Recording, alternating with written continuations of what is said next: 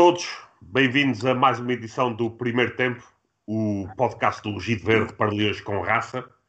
Um, hoje, para além uh, do, do Simão, obviamente, que está aqui connosco, quer dizer olá para a nossa, a nossa audiência, Simão. É, vou dizer boa noite a todos, uh, obrigado por estarem aqui presentes. Uh, fazer desde já o apelo, dois apelos. Apelo número um, para que chamem os amigos para ouvir, como sempre.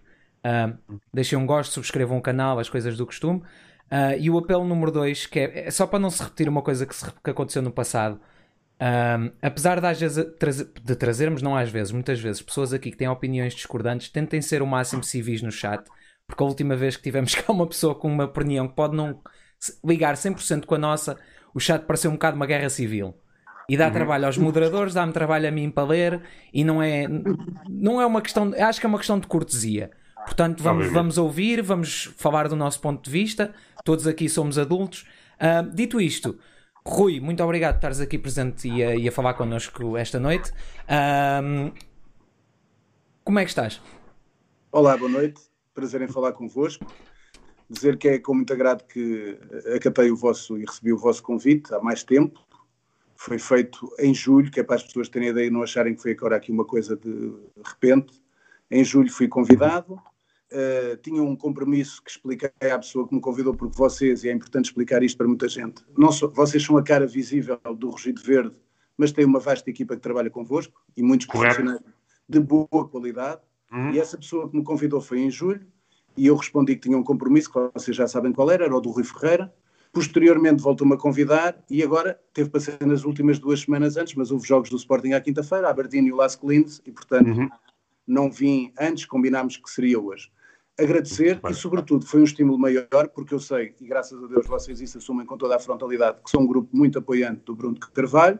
Uhum. Há muita gente que não gosta de mim, dentro desse vosso grupo, até se calhar aqui uhum. alguns mais extremistas, mas exatamente por isso eu gosto de vir cá, porque não tenho nada a esconder. Já me conhecem todos, tenho independência, sou livre, nunca tive em caldeiradas nem em turmas do funil, portanto, sou disponível para falar com as pessoas e, sobretudo, há uma coisa que eu ouvi o, o, o pedido do Simão, a mim podem chamar os nomes que quiserem, porque eu, graças a Deus, dou-me bem com isso. Aliás, até faço, é um lado que eu faço de caridade. Sempre que eu apareço nestes programas, é o lado de caridade que eu faço àqueles exércitos do nojo, aquelas pessoas que infelizmente precisam de ganhar umas migalhas para dizer mal de outras e coisas, e alguém lhes paga, e portanto eu tenho algum gosto de vir aqui dar, dizer umas coisas para alimentar esses pobres de espírito, porque eu habitualmente, como eu costumo dizer, os pobres mais importantes não é o quem não tem dinheiro ou quem tem pouco no bolso. O grande problema são os pobres de, são os pobres de espírito, são aqueles que infelizmente não têm moral e se vendem por um prato de lentilhas. E portanto agradeço muito a essas pessoas e a esses exércitos do nojo. Como é óbvio, não é ninguém que costuma estar convosco, são outras pessoas que são pagas sim, para sim. isso. Vocês já sabem, aliás, foi uma expressão que eu criei dos exércitos do nojo que pegou e muita gente fala nela e, portanto, faço esse lado de caridade. Por outro lado, agradeço o vosso convite e estou aqui uhum. por uma coisa. Isso, a introdução que fez o Simão é muito importante por um motivo. Eu não sou fanático de nada. E às vezes o Sporting perde-se em fanatismos. Fanatismos demasiado, às vezes até com pessoas. Eu às vezes apelo a que, e chama a atenção, fanatismo é sinónimo de cegueira. Portanto, as pessoas não podem cair só no fanatismo. Deve-se ouvir mais gente. E depois refletir e tomar a sua decisão dentro de quem consegue explicar melhor com factos. E, aliás, isso é uma coisa que vocês sabem, eu costumo falar. Com factos, não entra em fabulações nem aleivosias. Gosto de falar de factos. Portanto, venho preparado, disponível para responder a tudo o que vocês quiserem, como sempre faço. Não uhum. tenho segredos, não tenho grupinhos, não tenho turmas do funil.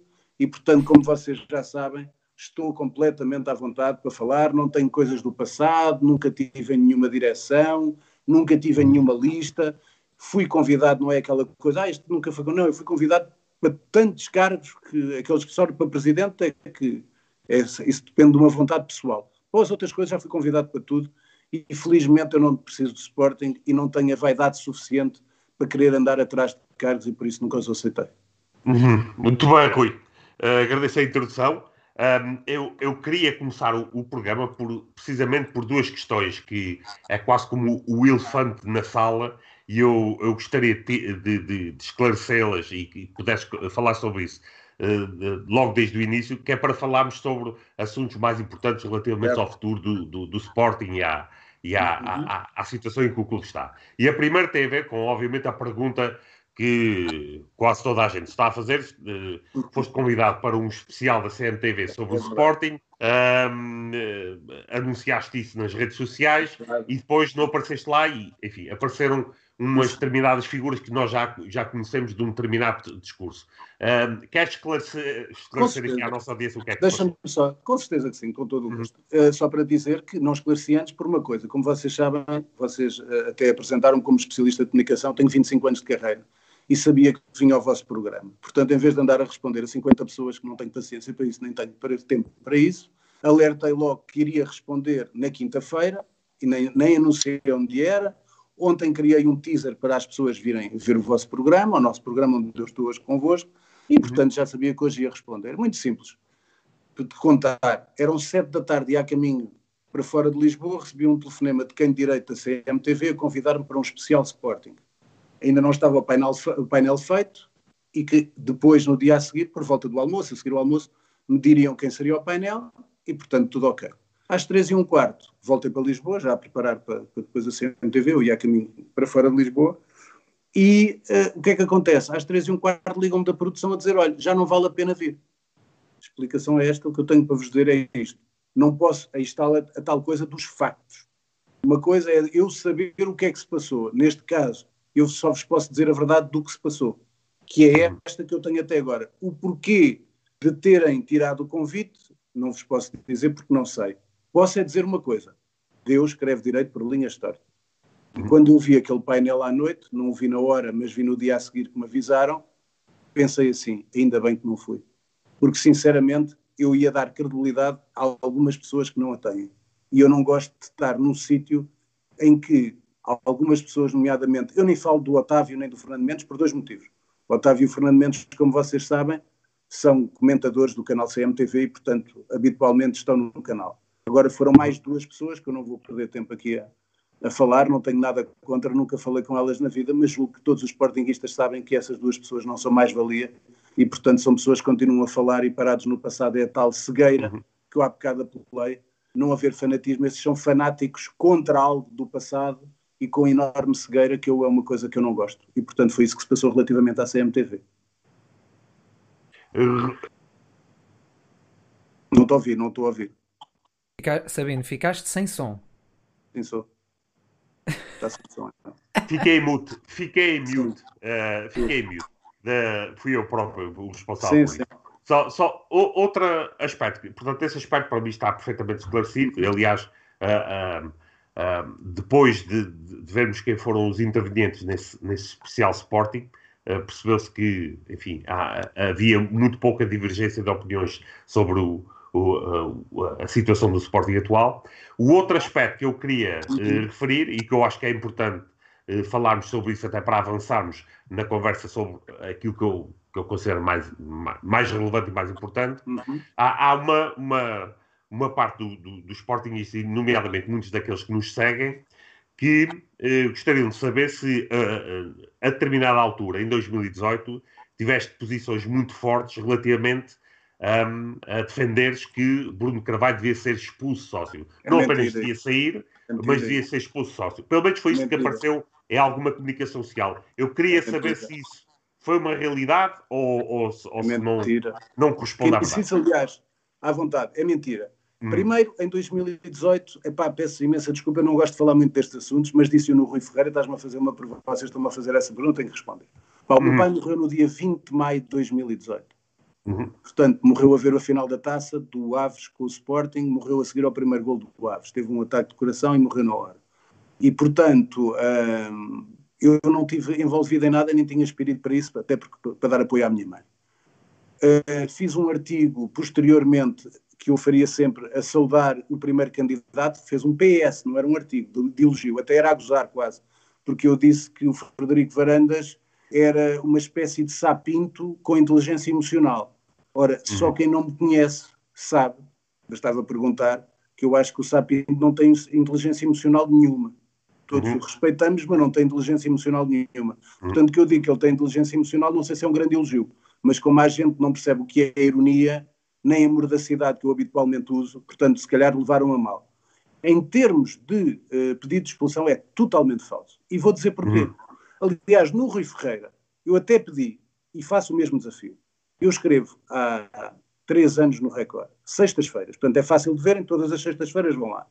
Nessa fase, portanto, digamos, entre 15 de maio até à expulsão do Bruno Carvalho, que foi em junho na Assembleia Geral, agradecia, portanto é fácil de verificar, vão ao Record e veem se há lá algum recorde, algum recorde, algum artigo meu a pedir a expulsão do Bruno Carvalho.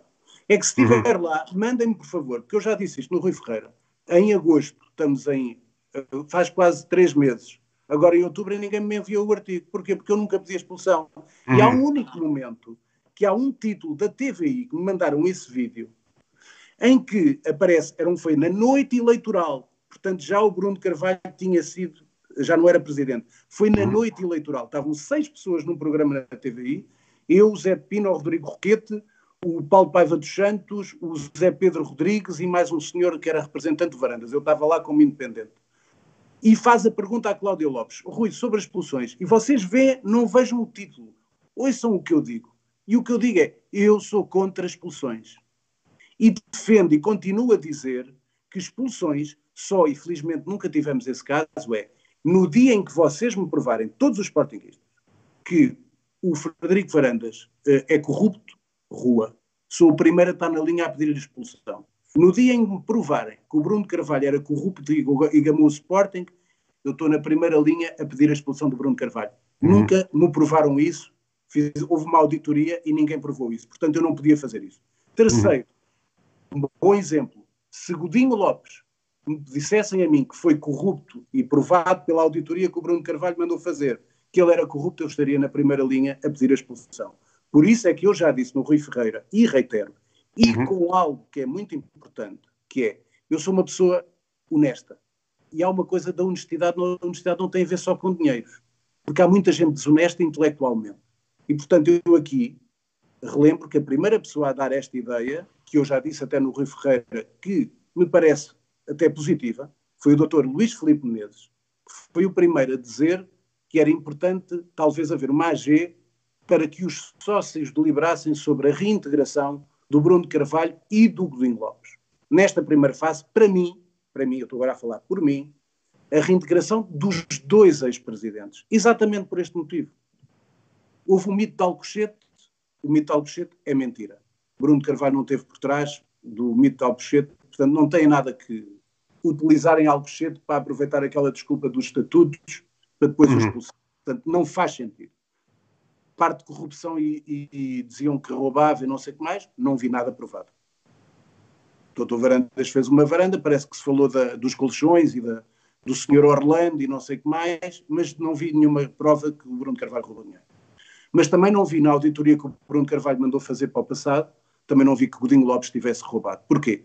Quando vocês me perguntam porquê é que eu falo de roubar, porque isso é que tem a ver com a prejudicar o clube, como aconteceu com o clube rival tiveram um presidente chamado João Vale Azevedo, que toda a gente sabia, todo o país e todo, todos os países do mundo, que era vigarista e que roubou o clube. Nesse caso, expulsão. Se houvesse algum caso assim no Sporting, eu estaria na primeira linha da frente a pedir a expulsão de qualquer sócio. A partir do momento em que não houve qualquer deliberação sobre isso, nem qualquer relatório, nem qualquer auditoria que prove nada disso, não faz sentido estarmos em expulsão. Portanto, haver essa Assembleia Geral que promova uma possível reintegração, como é óbvio, deliberado e depois decidido pelos sócios que entendessem lá ir votar e que votassem sim ou não, não me parece que fosse uma situação mal até para a pacificação do clube. E, portanto, foi o doutor Luís Filipe Menezes o primeiro a dizer isso e eu gosto de reconhecer quem teve essa uhum. ideia. Eu, às vezes, dou muitas ideias, já falei de, até títulos, soundbites e depois vejo copiados por outras criaturas que são os tipos oportunistas de gravata, mas isso também já lá iremos daqui a pouco falar dos uhum. oportunistas de gravata. Muito bem. É, antes de passar... Sim, sim, foi, foi, foi, foi esclarecedor. Eu, antes de passar ao Simão, um, queria precisamente uh, levar-nos agora no, no, no, caminho daquilo que eu julgo ser mais importante nesta discussão. Ou seja, e, e vamos, vou pedir uma análise muito genérica, obviamente, o mais curta possível, Como é que vês a, a, a, o estado atual do Sporting e, nomeadamente, a gestão de Frederico Varandas? Ora bem, primeira coisa, se calhar vocês queriam fazer, só uma, uma pequena nota, porque, eh, hum. porque deixem-me dizer já agora que o auditório vasto que nos está a ver, eu sou um tipo hum. muito profissional e, portanto, nós ontem tivemos até a trabalhar cinco minutos para que tudo corresse bem hoje. Eu sou um tipo muito profissional, seja qual for o compromisso que tenha, eu gosto que tudo corra bem. E ontem falaste-me até de uma pergunta que eu uhum. já agora aproveito para esclarecer, porque tem a ver com a primeira, apesar de ser menos importante. Ao contrário da questão da CMTV, onde eu não posso dizer mais do que aquilo que vos disse, no caso da Sporting TV houve censura. Sim. E porquê? Aí eu fui convidado pelas pessoas da Sporting TV, o programa, como vocês sabem, é o programa de maior audiência da Sporting TV. Ainda ontem, quando-vos uma história não levam a mal, muito rápida, que eu tento ser muito eficaz nas respostas, estava com um amigo meu, que é uma pessoa que está com certeza a ver aqui o programa e que vocês acho que consideram que é o Vítor Pendão, que é o presidente do Núcleo Sportingista do Cacém. E estava a falar com ele porque ele trabalha perto de mim e de repente passa um senhor e me diz, oh, Rui Calafato, olha, gostava muito de ouvir na Sporting TV deste saiu de lá, aquilo é um leninismo pior que a ditadura, diziam que o Bruno Carvalho era ditador e aquilo é que é uma ditadura. E eu disse, olha, mas olha que eu amanhã até aproveito, olha, não, não, já sei que você vai ao Rugido Verde amanhã, portanto já sabia, era um tipo informado. E depois até disse, eu votei Varandas e estou, uh, fui, enganado, fui enganado. Foi esta a expressão, o Vitor Pendão pode confirmar, ele deve estar a, a ver e a acompanhar, portanto se eu tiver a mentir, faça o favor de me puxar as orelhas. Mas o que é que eu quero dizer? É isto que se está a passar. Ao contrário daqueles cartelheiros e algumas pessoas que estão ali muito benignas na análise do Dr. Varandas, não é nem não é só a minoria dos brunistas, nem é só as claques, pelo contrário.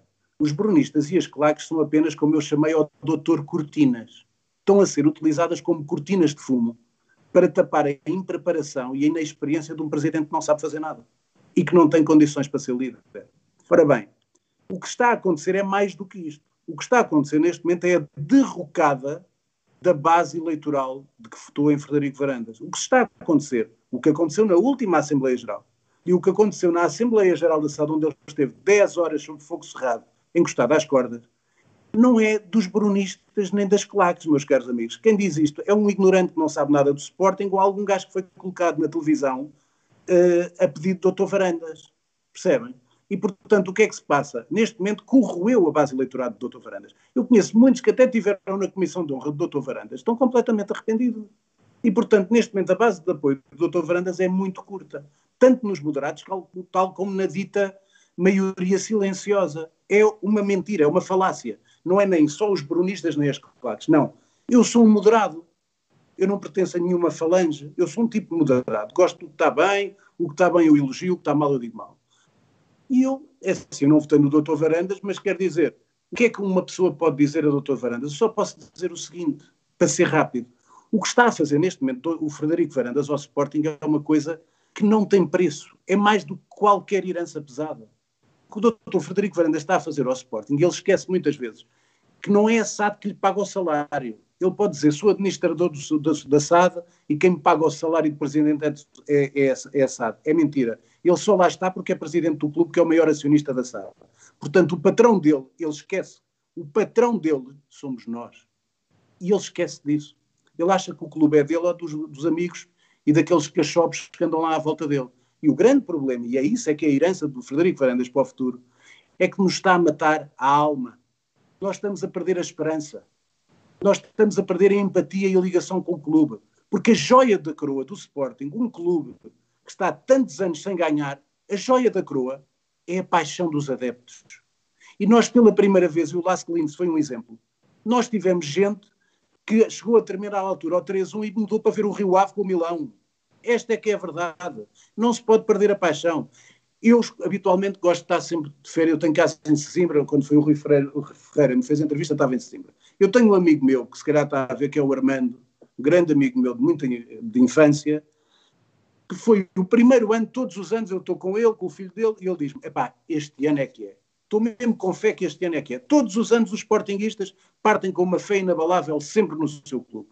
E este foi o primeiro ano que, que ele me disse: epá, este, este, este ano está muito mal. Portanto, o que é que eu quero dizer? As pessoas estão a perder a fé. Não perder um amor pelo clube. Então é que tem uma coisa que é fácil de descrever. Quando tu não tens vitórias, se o teu presidente não tem empatia, nem carisma, não tem qualquer ligação com os adeptos, isto vai abaixo. Porque não temos nem vitórias, nem temos alguém que nos aglutine, que nos crie empatia e que nos leve a paixão para o clube. E, portanto, nós estamos a ver isto, e negócios atrás de negócios, ainda hoje foram explicados à CMVM, negócios que não fazem sentido. Vou dar um exemplo, hum. só para comparar. Porquê que o Tony Martínez, que é um avançado com gol do Famalicão, custou por 3 milhões e meio? Explica-me porquê é que o Pedro, o Pedro Gonçalves, o Pote, custou 6 milhões e meio por 50%, porque 50% de futura venda é para o Famalicão. Porquê é que o Nuno Santos custou quase 10 milhões em termos de valor real, 10 milhões de euros? Porquê é que o Tabata é este escândalo dos 5 milhões, mas agora é só 500 mil euros por, por 10%, e depois pagas se venderes, o Portimonense tem direito a 90% do negócio.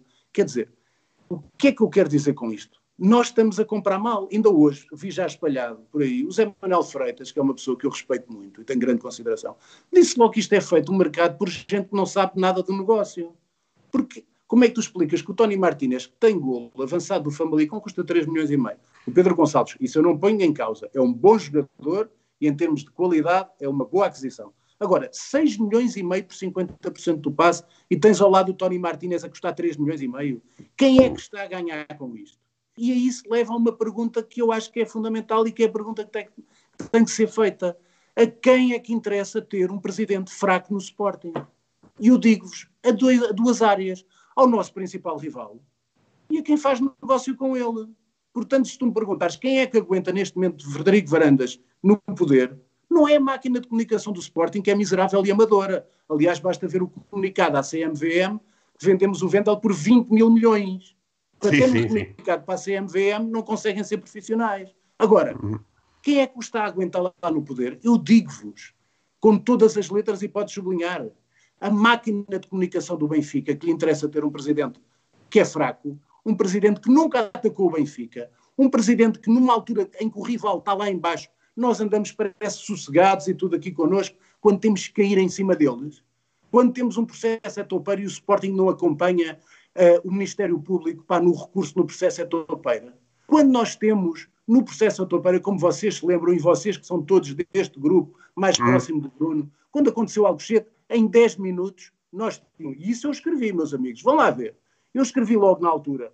Em 10 minutos tu tinhas Marcelo, Rebelo de Souza, António Costa e Ferro Rodrigues, todos a condenarem Alcochete. Nem sabiam o que é que se tinha passado, nem quem eram, quem é que lá estava dentro, mas já estava tudo a condenar o Sporting e Alcochete. Ora bem, então estes cavalheiros, que são as três figuras máximas do Estado, não tiveram uma palavra sobre o processo etopeira em que um clube, que é o Benfica, em que a SAD do Benfica entra num poder do Estado, num pilar do Estado que é a justiça, espia a justiça e as três figuras máximas do Estado não tiveram um único comentário.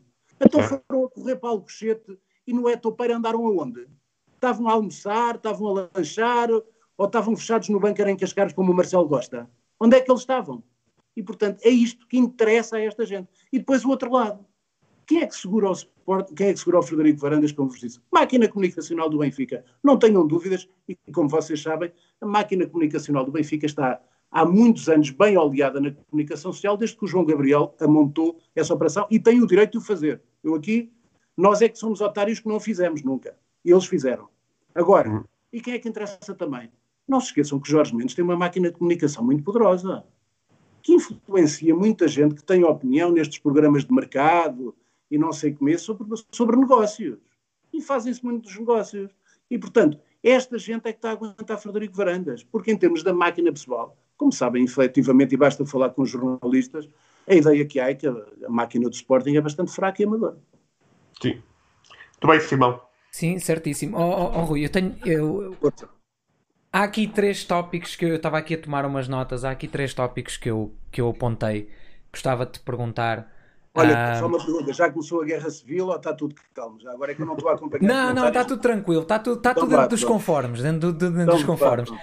Mas eu guerra civil gosto, eu gosto de cheiro a napalm pela manhã, como no tradicional, ok? Portanto, um, eu, tenho aqui três tópicos que, que apontei do, de, onde, de onde tu vieste, do, do, do, teu, raciocínio.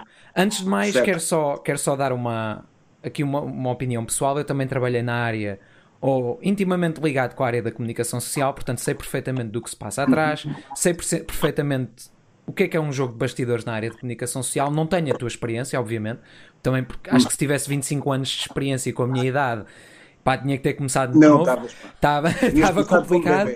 Exato. Mas. Um, Há uma coisa que eu tenho desde já a dizer e depois passo às perguntas que é, eu não concordo que sejamos otários por não influenciar a comunicação social. Eu acho é que não há um, responsabilidade ou não há ninguém que responsabilize a, a, a, comunicação social em si pelo facto de se venderem a quem lhes paga mais. Eles deviam ser um órgão de informação livre e não são, eles são um órgão de informação contratado. Eu isso, isso aí já não gosto tanto dos termos, se não levas a mal, dos termos que empregaste, porque é assim, a comunicação social faz um trabalho importante. Às vezes faz, é, faz. como todos nós. Eu também errei já muitas vezes e tenho direito ao erro. O que é grave é quando nós erramos e não pedimos desculpa. Isso é que é importante. Eu já me aconteceu, olha, no programa que tinha no Moeda ao Ar, critiquei o Bruno Carvalho, fui completamente rebentado nas redes sociais e depois fui ver e a informação que eu tinha era errada e pedi desculpa. Tá, vocês podem ir à, ao YouTube que isso está lá e depois pedir desculpa. Uh, e, portanto, mas as pessoas que me atacaram tanta vez depois já se esqueceram que eu pedi desculpa. Isso é muito curioso. As pessoas esquecem-se. Mas isso aí não concordo com o que estás a dizer. Porquê? Por um motivo. Primeiro, epá, eu fui jornalista há muitos anos, já não sou jornalista desde 2001. Eu estou na comunicação pura e dura desde 2001, que foi quando abandonei o jornalismo. E, portanto, já comandei, tenho... Aquela, quando eu ouço às vezes, agora uma das coisas já agora entre nós, depois já lá iremos. É gajos que, desculpem o termo, sportinguistas, ia dizer gajos no bom sentido, não levam mal, não era, nenhuma, não era nenhum ataque a ninguém, é português. Mas vejo alguns sportinguistas todos com muita pressa de apresentarem de, nos twitters e tal, eu liderei não sei o quê, eu comandei isto, mas depois eu vou ver currículo, zero liderança, meus amigos. Mas querem ser todos candidatos. Então têm de dizer que lideraram uma coisa qualquer, alguns deles até se calhar a Federação Portuguesa de Berlim. Mas têm que mostrar um currículo qualquer. Mas, na parte da comunicação social, pá, eu não tenho essa perspectiva, os jornalistas não se vendem. Desculpa dizer, pode haver influências, outras coisas quaisquer, mas isso eu nem gosto muito de, de, de dizer isso. Porquê? Porque eu gosto muito, eu fui jornalista, e, pá, fui, eu nunca fui jornalista desportivo. E, portanto, trabalhei noutras áreas, aliás, eu comecei uh, a escrever até fui jornalista, comecei na secção de política nacional, no semanário, e depois, passado um ano, era editor internacional. Portanto, eu nos primeiros dois anos escrevi artigos de opinião, portanto, eu escrevo em termos de opinião nos jornais desde 1996. E, e, portanto, eu vivi uma época de jornalismo onde, de facto, eu conhecia aquela redação onde estão vários jornalistas que hoje são diretores e, portanto, que são meus amigos, alguns até foram meus adjuntos, quando eu era editor, o David Inês, que é diretor adjunto do Expresso, foi meu editor adjunto no semanário o Pedro Santos Guerreiro, a primeira vez que entrou na Assembleia da República foi comigo. Portanto, eu tenho uma grande relação com esta gente que hoje em dia é decisora em termos de comunicação. E a opinião que tenho sobre eles, pá, o Pedro Santos Guerreiro é uma pessoa extremamente séria. David Inês é um tipo sério. Portanto, na outra parte do jornalismo desportivo, eu nunca fui jornalista desportivo. Mas acredito na maior parte dos, dos jornalistas. Eu não acredito nessas conversas, coisas. Há é que se saber trabalhar melhor e tem que se dizer a verdade. E eu isso todos temos direito a fazer o mesmo. O Porto tem direito a montar a sua máquina de comunicação, o Benfica tem direito a montar a sua comunicação, o Sporting a mesma coisa. O Braga, este ano, ainda se reforçou, foi buscar uma pessoa de quem sou amigo, o Alexandre Carvalho, que era jornalista do, do, do, do Record, que às vezes aparecia ao domingo até a contestar o Otávio Machado, era dos poucos que lhe fazia frente ao domingo na CMTV, neste momento é o diretor de comunicação do Braga. Todos têm direito a fazer isso, tal como, e as pessoas às vezes esquecem-se, o futebol, eu já expliquei isto, todas as empresas têm gabinetes de comunicação. Eu critico é quem não tem. Quem não liga à comunicação é que está mal. Portanto, o que eu digo é que o Sporting tem que ser profissional nesta área e haverá muita gente competente para isso. Não é bem o meu coisa, porque, como vocês sabem, eu desde 2011 sempre disse às pessoas que não queria ser diretor de comunicação do Sporting, é uma coisa que eu não ambiciono e não espero ser. E, portanto, não é coisa que eu posso... Pode-se ajudar a comunicação sem estar lá a trabalhar e ocupar cargos. Há maneiras até podes ser vice-presidente para a comunicação, escolheres montar a estratégia e ter alguém a trabalhar em tempo inteiro. Eu não tenho tempo de vida para estar a tempo inteiro em termos de estar uh, como diretor de comunicação e não sei o quê, até porque não tenho paciência, até porque já comandei a maior Câmara do país, a comunicação da maior Câmara do país. É uma experiência inolvidável, deu-me um traquejo enorme, pá, e vivi, vocês falam de cacetado e guerra civil, se vocês vissem o que eu levava na altura em que eu comandei a Câmara de Lisboa, pá, guerra civil era guerra séria. Era, portanto, quase uma com bombas atómicas e tal. E, portanto, eu não tenho essa perspectiva do jornalismo. Acho que o jornalismo às vezes erra, ah, não se esqueçam nunca e também temos que dar esse valor. Ah, eu, a minha redação onde eu trabalhei, a primeira, tinha 40 pessoas. Se calhar aquela redação hoje teria 15 pessoas. Os jornais continuaram a vender menos, têm menos páginas de publicidade, os orçamentos são menores. Portanto, também perdeste muita senioridade nas redações. É feito muito por jornalistas mais novos, com salários muito, muito baixos. E, portanto, às vezes eu não tenho isso. Eu tenho mais medo de uma coisa que, mais do que o Simão estava a dizer, é a questão dos opinion makers. É de quem são os cartilheiros, de quem são os comentadores, porque esses não são jornalistas. Alguns não são jornalistas, estão a perceber? E, portanto, esse é que eu quero saber quem recebe a cartilha. Porque esses não são jornalistas. Quem recebe a cartilha quando a gente diz o calado é cartilheiro, o, aquela máquina do Carlos Janela que ele montou para o Benfica, a maior parte deles não eram jornalistas. São tipos que estão na televisão e que não são jornalistas. Temos é que ver quem são os cartilheiros e quem paga os cartilheiros. Certo? Agora, o como, fez isto. Como o Rui Pedro Brás, por exemplo. Vou dar um exemplo. O Rui Pedro Brás que fala sobre mercado, que é uma coisa curiosa. Uh, mas que a experiência é, pá, não tenho nada contra o Rui Pedro Brás em termos pessoais, nunca falei com ele, mas efetivamente a experiência profissional do Rui Pedro Brás ficam a saber para quem não se sabe, mas não se comecem a rir, por favor. A experiência profissional em termos de jornalista do Rui Pedro Brás foi da TV Sete Dias e da TV Guia. Se vocês acham que ele está habilitado para ser comentador de futebol e como grandes coisas e grandes coisas, eu tenho que perguntar é quem é que lhe passa a informação. Oh, perguntar oh, se tem alguma empresa. Oh, oh, Rui. É se deve perguntar. E se o Sporting perguntou alguma vez? Não sei se tem ou não, estou a perguntar, não sei se tem. Agora, em termos da experiência, estou a ser correto. Não estou aqui, é tal coisa. Eu gosto de falar de factos, sem fabulações nem leivosias. A experiência profissional, enquanto jornalista do Rui Pedro Basco, que eu tenha conhecimento, foi da TV 7 Dias e da TV Guia. Certíssimo, certíssimo. E aliás, eu acho que ele agora nem tem carteira de jornalista, que ela suspendeu Correto. há algum Correto. tempo. Agora, eu aqui faço-te a pergunta e atenção, já estavam aqui a dizer uh, nos comentários da inocência de eu achar que a comunicação social é, devia ser completamente livre. Atenção, eu não estou a dizer que sou inocente. Eu estou a dizer o mundo ideal é uma coisa, o que acontece é claro, é outra, sempre. a minha opinião é uma, a do Rui é outra.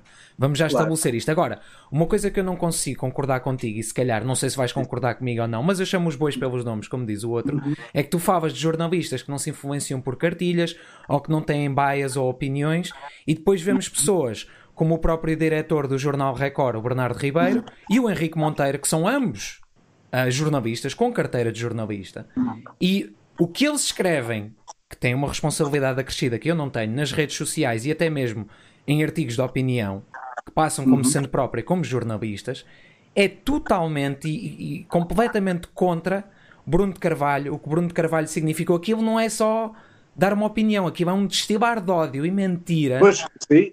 Também não se podem esquecer de uma coisa. Também às vezes temos que ver uma coisa. Também temos que ver que, não sei, não sei se lembram, isso foi quando eu vi a Assembleia Geral, disse, isso, e, e, até sei que há muitos apoiantes do Bruno Carvalho que têm esta ideia, porque eu falo com várias pessoas que foram apoiantes do Bruno Carvalho, de quem sou bastante amigo. Não sei se lembram que houve uma Assembleia Geral que ele abriu até, o Bruno Carvalho abriu a, a Assembleia aos Trabalhos para a Sporting TV, lembram-se que ele fazia isso? E onde ele faz um ataque cerradíssimo a vários jornalistas. E eu comentei com várias pessoas, é pá, meteu-se com algumas pessoas que não se devia de meter, que não lhe vão perdoar isto é porque foi muito. Uma coisa é tu criticares. Eu critico muita gente, mas criticar pá, sem entrar pelo lado pessoal, criticar com fatos. Tu estavas a falar do Bernardo. Às vezes o Bernardo, olha, também erra. Eu também já errei, mas eu não sou jornalista, agora ele é. O Henrique Monteiro é diferente. Não te esqueças que o Bernardo tem uma coisa que, por acaso, no outro dia, vi uma coisa, até foi o Zé Ribeiro, que já trabalhou no Record, que explicou uma coisa que é verídica que era, vi noutra, no União Faz a Força, se não estou em erro, foi um programa que foi com o Luís Filipe Menezes e com o Afonso Pinto hum. Coelho, etc. Desculpem eu estar a falar da, dos vossos concorrentes, mas ah, não, não, há problema nenhum, acho eu.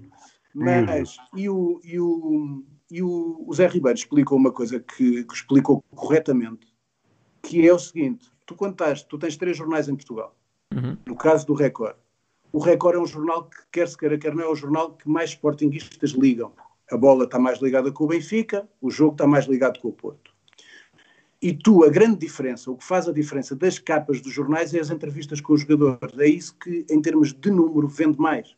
Se tu tiveres uma boa relação com o Sporting, tu viste onde é que estava a capa do João Mário com ele com uma declaração exclusiva agora que assinou, hoje. estava no recorde, não estava na bola. Portanto, esta ligação, por vezes, para tu teres acesso a boa informação, os jornais hoje estão muito condicionados, e esta é a realidade, pelas direções de comunicação dos clubes. Portanto, tentam fazer os efeitos de diferença, mas comunica a comunicação dos clubes está muito, influencia muito, muito mais do que no passado.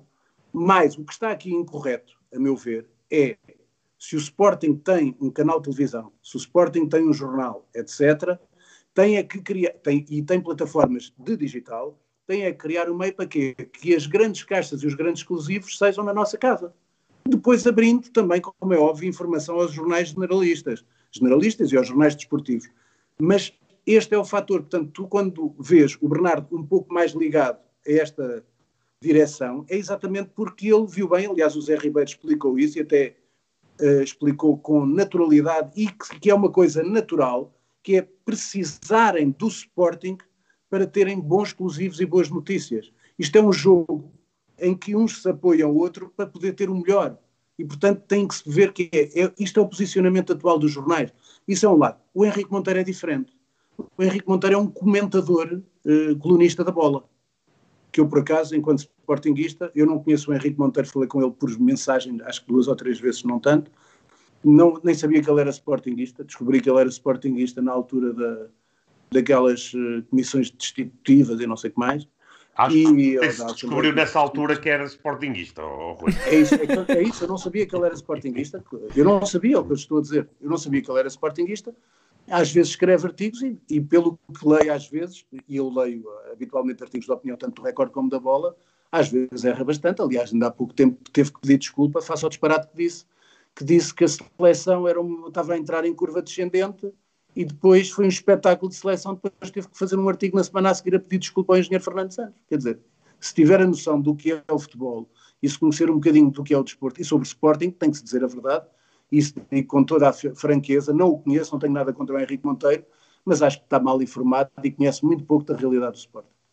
Certo, eu, eu, tenho agora uma última pergunta e se calhar depois mudamos para outros temas, mas este é um tema interessantíssimo, portanto queria explorar mais um pouco, que é se calhar, acho, acho que acabaste por me dar razão sem me dar razão na pergunta anterior, ou uma das. A primeira pergunta que eu fiz neste encadeamento, que foi ok, Vamos dizer que todos os jornalistas erram, possível, eu sou humano, eu erro todos os dias, eu cometo montes de erros no meu trabalho, aceito isso perfeitamente.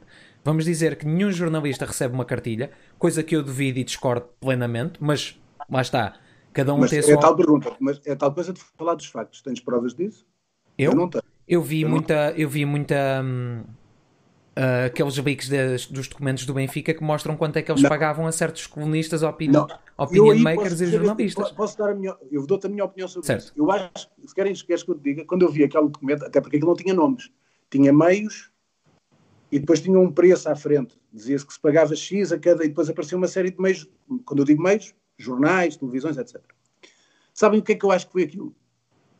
Aquilo foi o Carlos Janela que fez um planeamento estratégico. Chama-se aquilo um planeamento estratégico. Como influenciar o Benfica, como é que ganha poder na comunicação social.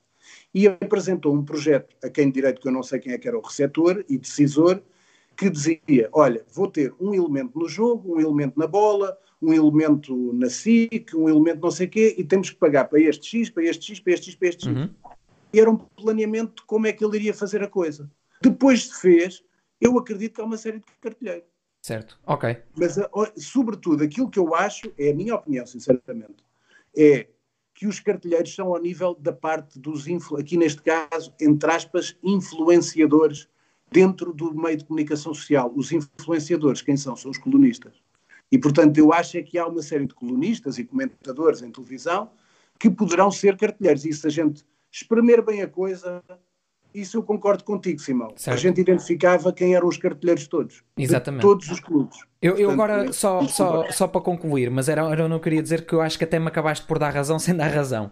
O, quando eu disse que os jornalistas se vendem, atenção, não é, não é especificamente, ou um jornalista, e não estou aqui a tentar acusar ninguém diretamente, mas não é especificamente por alguém lhe chega ao bolso, dá-lhes uma nota de 500 euros, olha, eu quero, quero-te comprar bem comprado. Isto é preciso, acho que é preciso ser é muito totó para perceber que isto não vai acontecer certo. em planeta nenhum do sistema certo. solar. Era isso que eu estava a dizer. Sim, sim. Isso. Mas certo. o que tu acabaste por dizer, e aí isto é, é inegável, é que os jornais vão à busca de cliques. Não vão à busca, não, muitas vezes, da verdade. Clique. Não, espera, desculpa. Uh, clique, estás a falar com a linguagem moderna, que é verdadeira, sim, sim. que é, hoje em dia, como tu sabes, depois de terminado para explicar a muita gente que não está a ver, não sabe isto. Se tu clicares num artigo, eu vou dar um exemplo. Eu sou colunista, agora não escrevo há dois meses, não me tem apetecido, no ECO. Uhum. Eu tenho muita audiência no ECO. O que é que significa? Eles fazem um contrato que é o seguinte: os, imagina, tu vais lá os 50 primeiros gajos, não vêem nada. 50 primeiros leitores, não vêem nada de especial. Se tu chegares ali a um número de milhares de visualizações, começas a ver publicidade. EDP, Caixa Geral de Depósitos e tal. Porquê? Porque eles têm um contrato que, a partir do momento dos tais chamados clickbaits, que quando tu, quanto mais cliques tiveres, aquilo interessa ao teu patrocinador, a quem faz a publicidade, que a partir de um determinado número chega, porque tem um alcance muito grande daquilo que tu estás a ler. Tu estás a falar é dos cliques, da parte das notícias. Eu não estou só a falar dos cliques da internet, das sim, notícias sim. no digital. Estou a falar também no papel que é o fundamental. Sim. Para tu teres cliques, tens que ter o conteúdo, tens que ter notícias. E o exemplo é bom, aquele que eu dei há bocado. A capa, a primeira, olha mais, a primeira entrevista do Pedro Gonçalves do Pote, Record. A primeira, a primeira declaração exclusiva do João Mário, Record. Se tu tiveres isto, depois, como tu vês, pões naquela coisa premium, edição premium, ou assinas a, a, a edição premium, e é uma maneira dos jornais irem buscar algum dinheiro com alguns leitores que deixaram de ir, portanto, as pessoas vão atrás dos conteúdos que dão mais, certo? Agora, para isso precisas de conteúdos, para alimentar os conteúdos, é aquilo que eu vos expliquei no início, e estava até citei o Zé Ribeiro no outro programa, que é cada jornal, vamos falar, para não afastar do, do recorde, o jogo, todos os dias tem uma constipa-se o Danilo Pereira, que agora foi para Paris, é a primeira página. Porquê? Porque sabem que o leitor do jogo está atrás da boa informação, acha que quem tem a melhor informação sobre o Porto é o jogo. Apesar do jogo até ter excelente informação sobre o Sporting e o Benfica, diga-se passagem.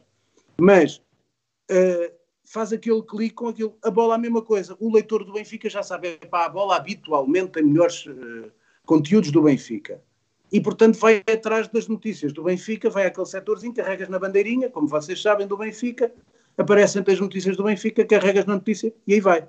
Portanto, as pessoas têm que procurar quais é são as notícias que podem ser mais. E para isso tens de ter uma boa ligação com os clubes para os clubes te soltar a informação. Portanto, aquilo que tu estás a dizer, em termos gerais, a única coisa que eu não concordo, e já perceberam, e quem nos está a ver está a compreender, é compras, como tu estavas, falaste da, da coisa do vender-se. Portanto, é só para esclarecer isto, com alguma, com alguma pedagogia, digamos assim compras, tu chegares a um jornalista, é pá, toma lá 50 euros e faz aqui uma. Ah, isso não existe nem parte nenhuma do mundo. É pá, isso era um escândalo.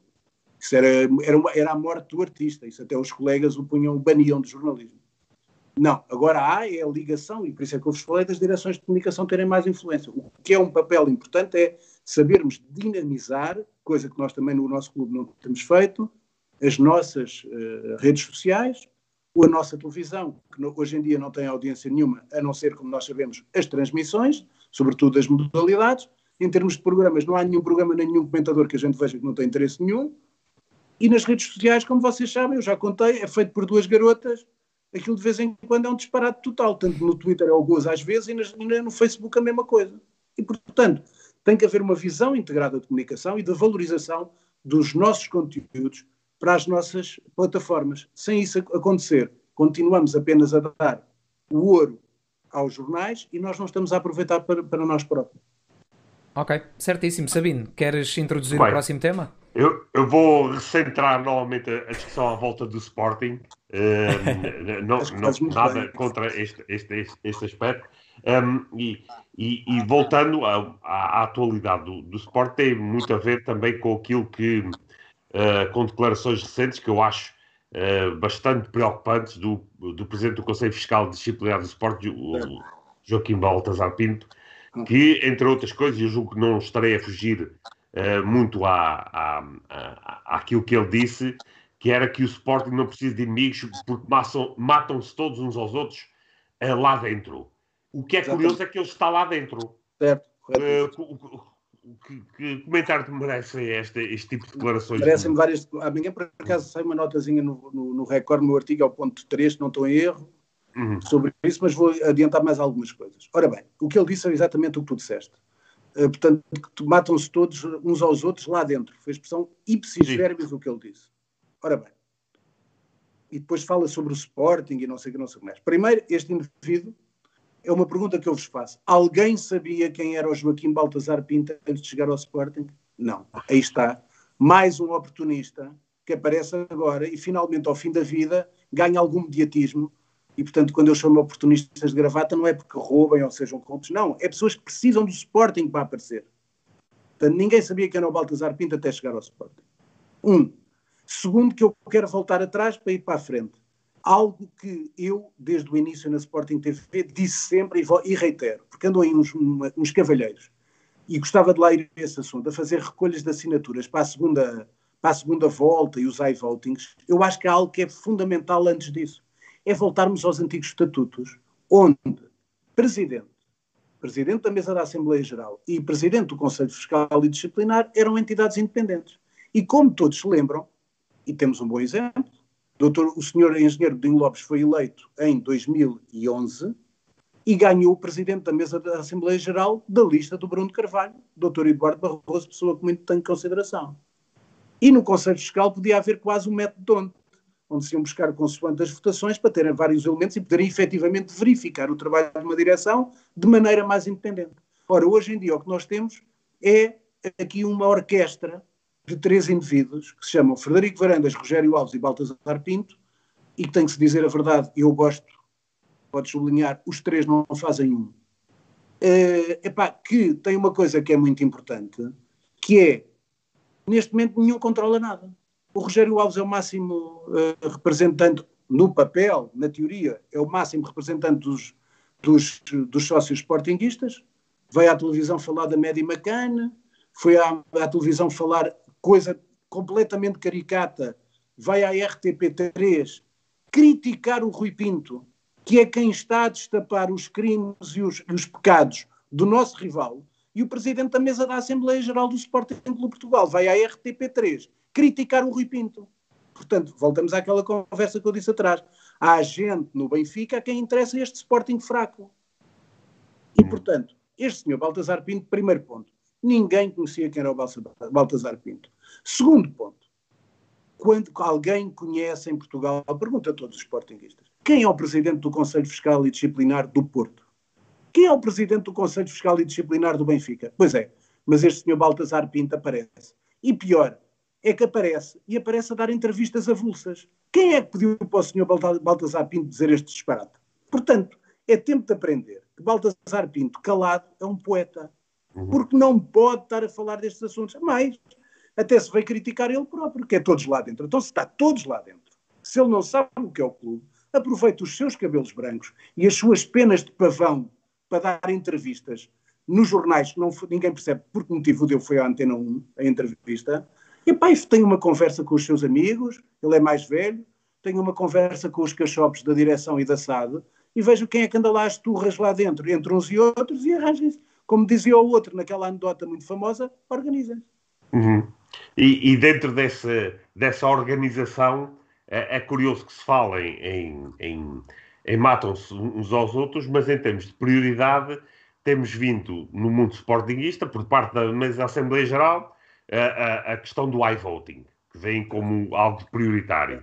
E, e também se tem avançado relacionado com isto a, a, a, possível uma segunda volta nas eleições. Que, que, comentário te, te merece Vamos tipo aos de, dois, vamos partir as, as duas esse tipo, dois tipos de tópico. Muito bem, iVoting hum. é simples. Já o disse, meus amigos, aliás, isso até foi, fizeram um vídeo nessa altura, até foi no programa do Rui Ferreira, eu disse e volto a dizer, e escrevi no recorde e depois já ouvi uma série, é o habitual, depois aparecem alguns tipos a copiar as ideias e a dizer coisas e tal.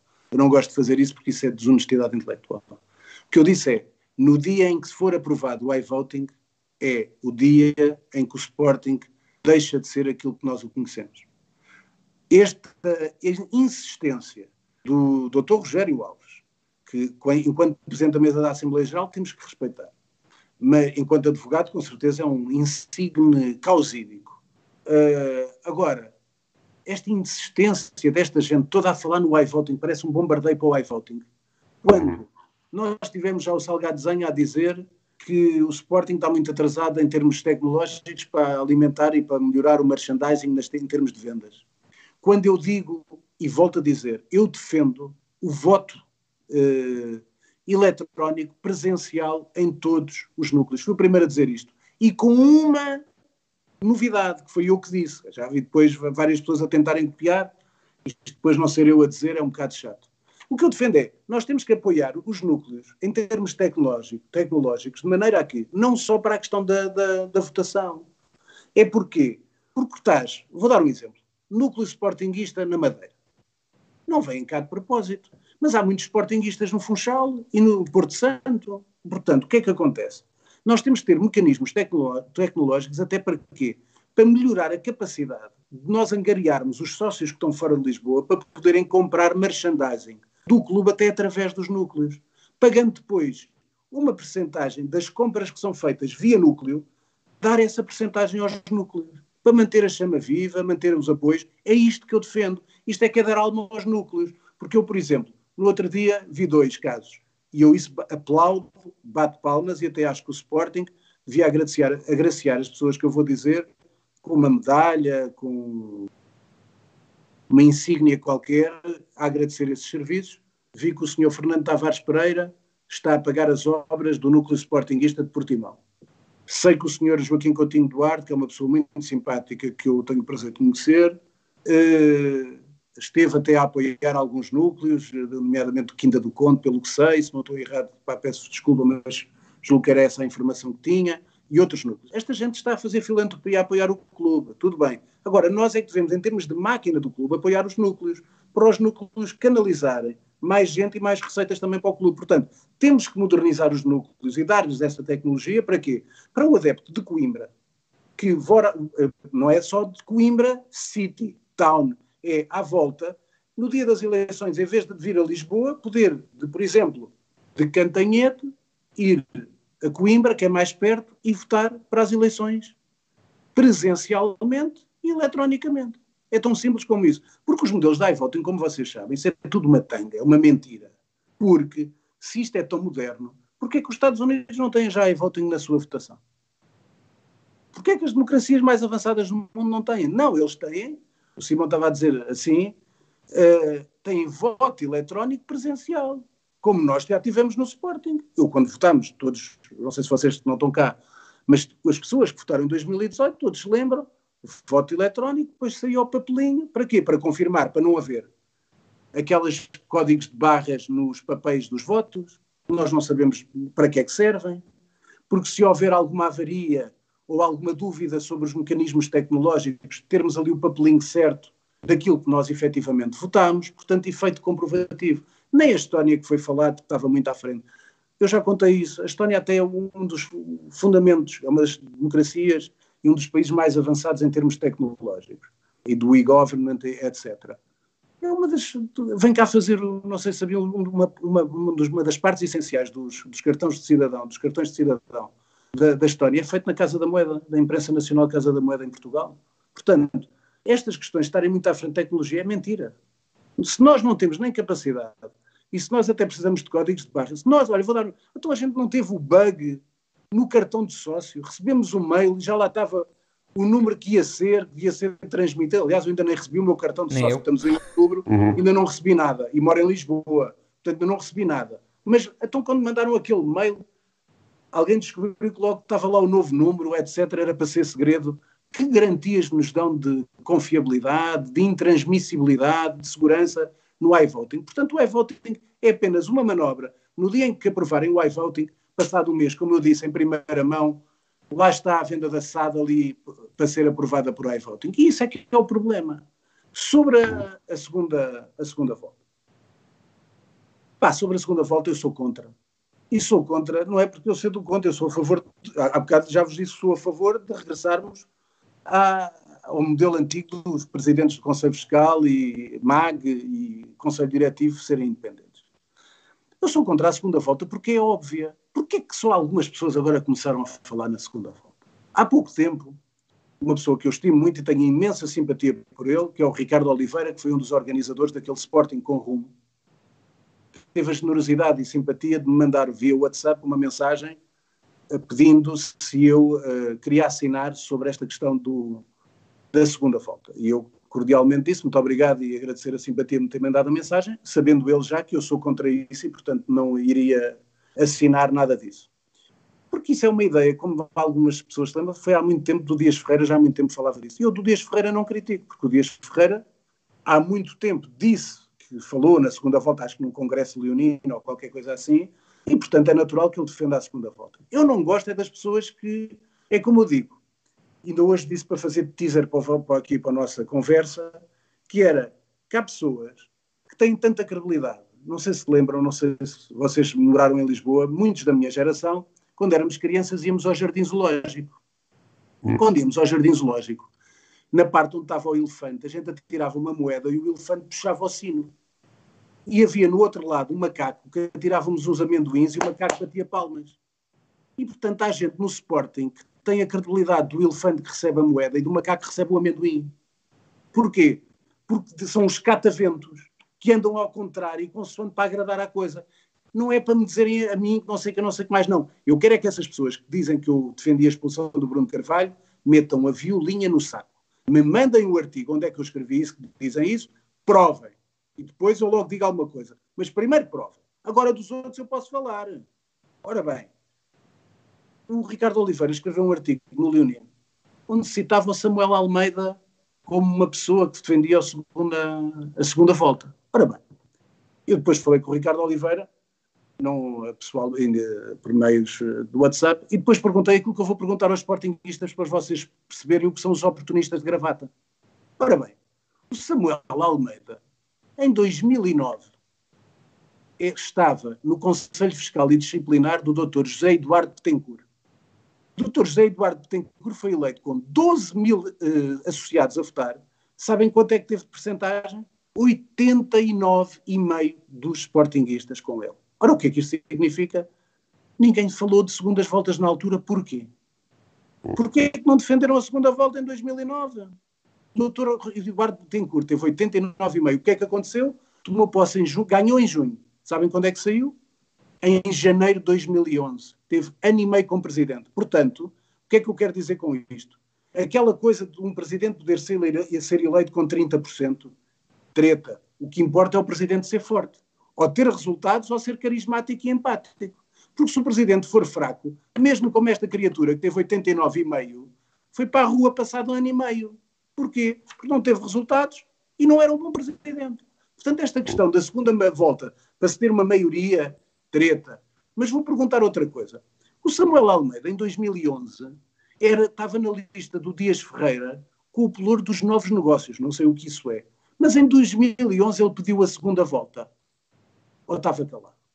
Olha, e em 2013 o Samuel Almeida era secretário da mesa da Assembleia Geral da lista do José Coceiro contra o Bruno de Carvalho em 2013. Em 2013 o Samuel Almeida falou da segunda volta. Ou é só agora 2020 para as penas do pavão, que o Samuel Almeida é um tipo muito simpático, até bem falante e tal, mas como vocês sabem, o padre Joaquim de Puticas e o padre Ernesto de Celurico da Beira também são bem falantes, não podem ser presidentes do Sporting. O Samuel Almeida tem este problema. E, portanto, uhum. é bem falante, é um tipo até simpático, mas perde um bocado a noção, porque, pá, tomou, ele quando toma o fogo, parece os pavões, abre assim as penas e é o tipo mais pedante do Sporting, é a minha opinião. Uhum. Tenho direito a ela. Uhum. E, portanto, e o que é mais interessante é que eu vos estou a dizer, é só tu a falar de factos. Não uhum. é leivosias nem fabulações. 2009, Conselho Fiscal Disciplinar do José Eduardo Tencourt. Em 2011 estava com o Dias Ferreira. Em 2013 estava com o Conselho. Então isso agora é que fala da segunda volta, meus amigos. E porquê é que eu sou o contrário? Simples. Até vos vou dar um exemplo com o Bruno Carvalho. O Bruno Carvalho, quando ganhou as eleições, uh, ganhou José Conceiro. E a margem até nem foi muito grande, não sei se vocês se lembram. Não foi preciso segunda volta. Por acaso ganhou logo, porque eram os dois e ganhou.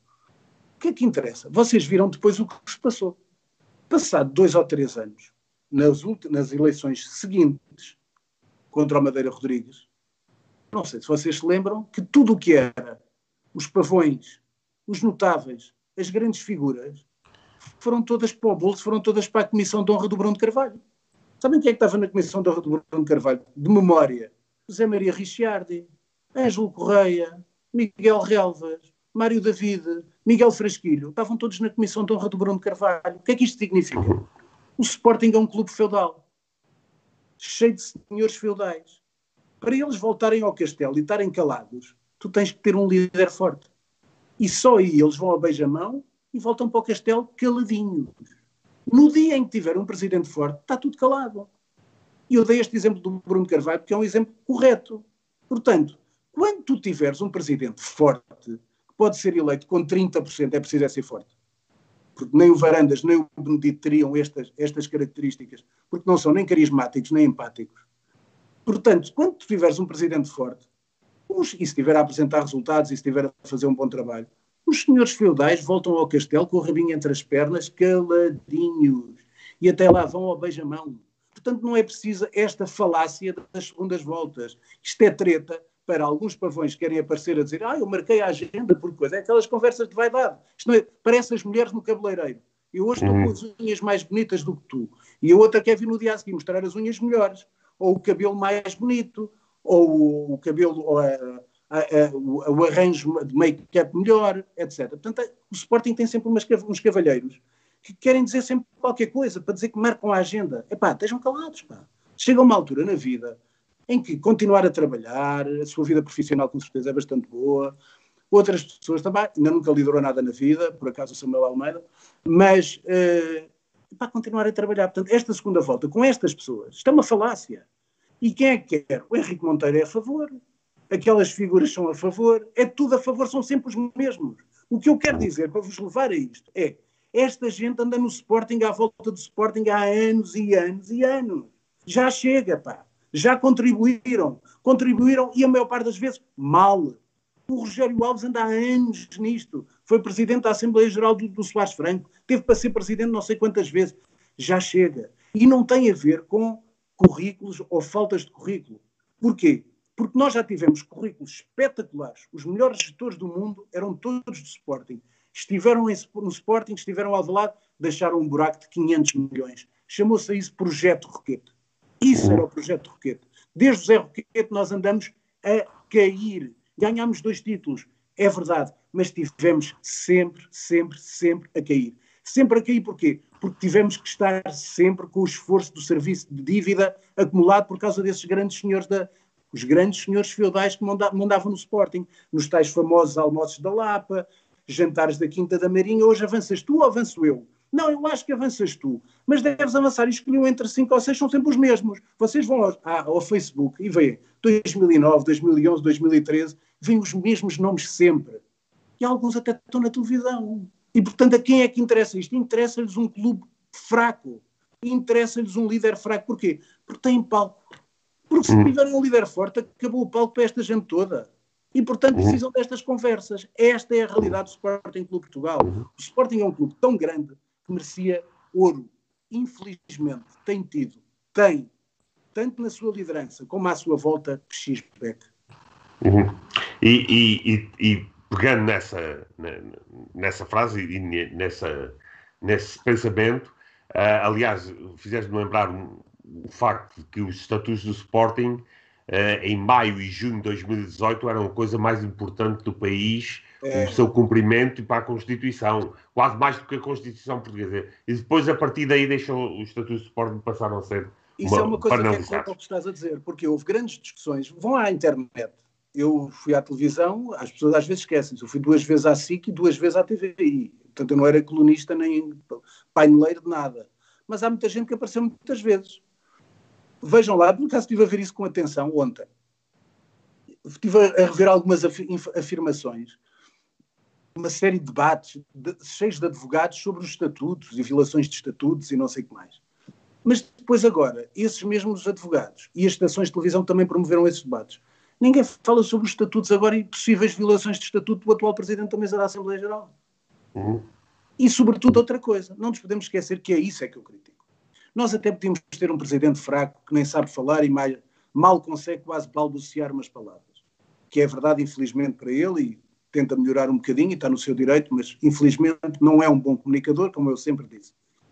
Mas há algo que ele podia ter feito e que não fez, a meu ver, é cumprir as promessas. Coerência, que é uma coisa muito bonita. Eu, epá, já falhei muitas vezes, mas tento ser coerente, pelo menos. Tento ser. Agora, não sei se lembram, uma das grandes promessas do. Houve duas que eu registrei.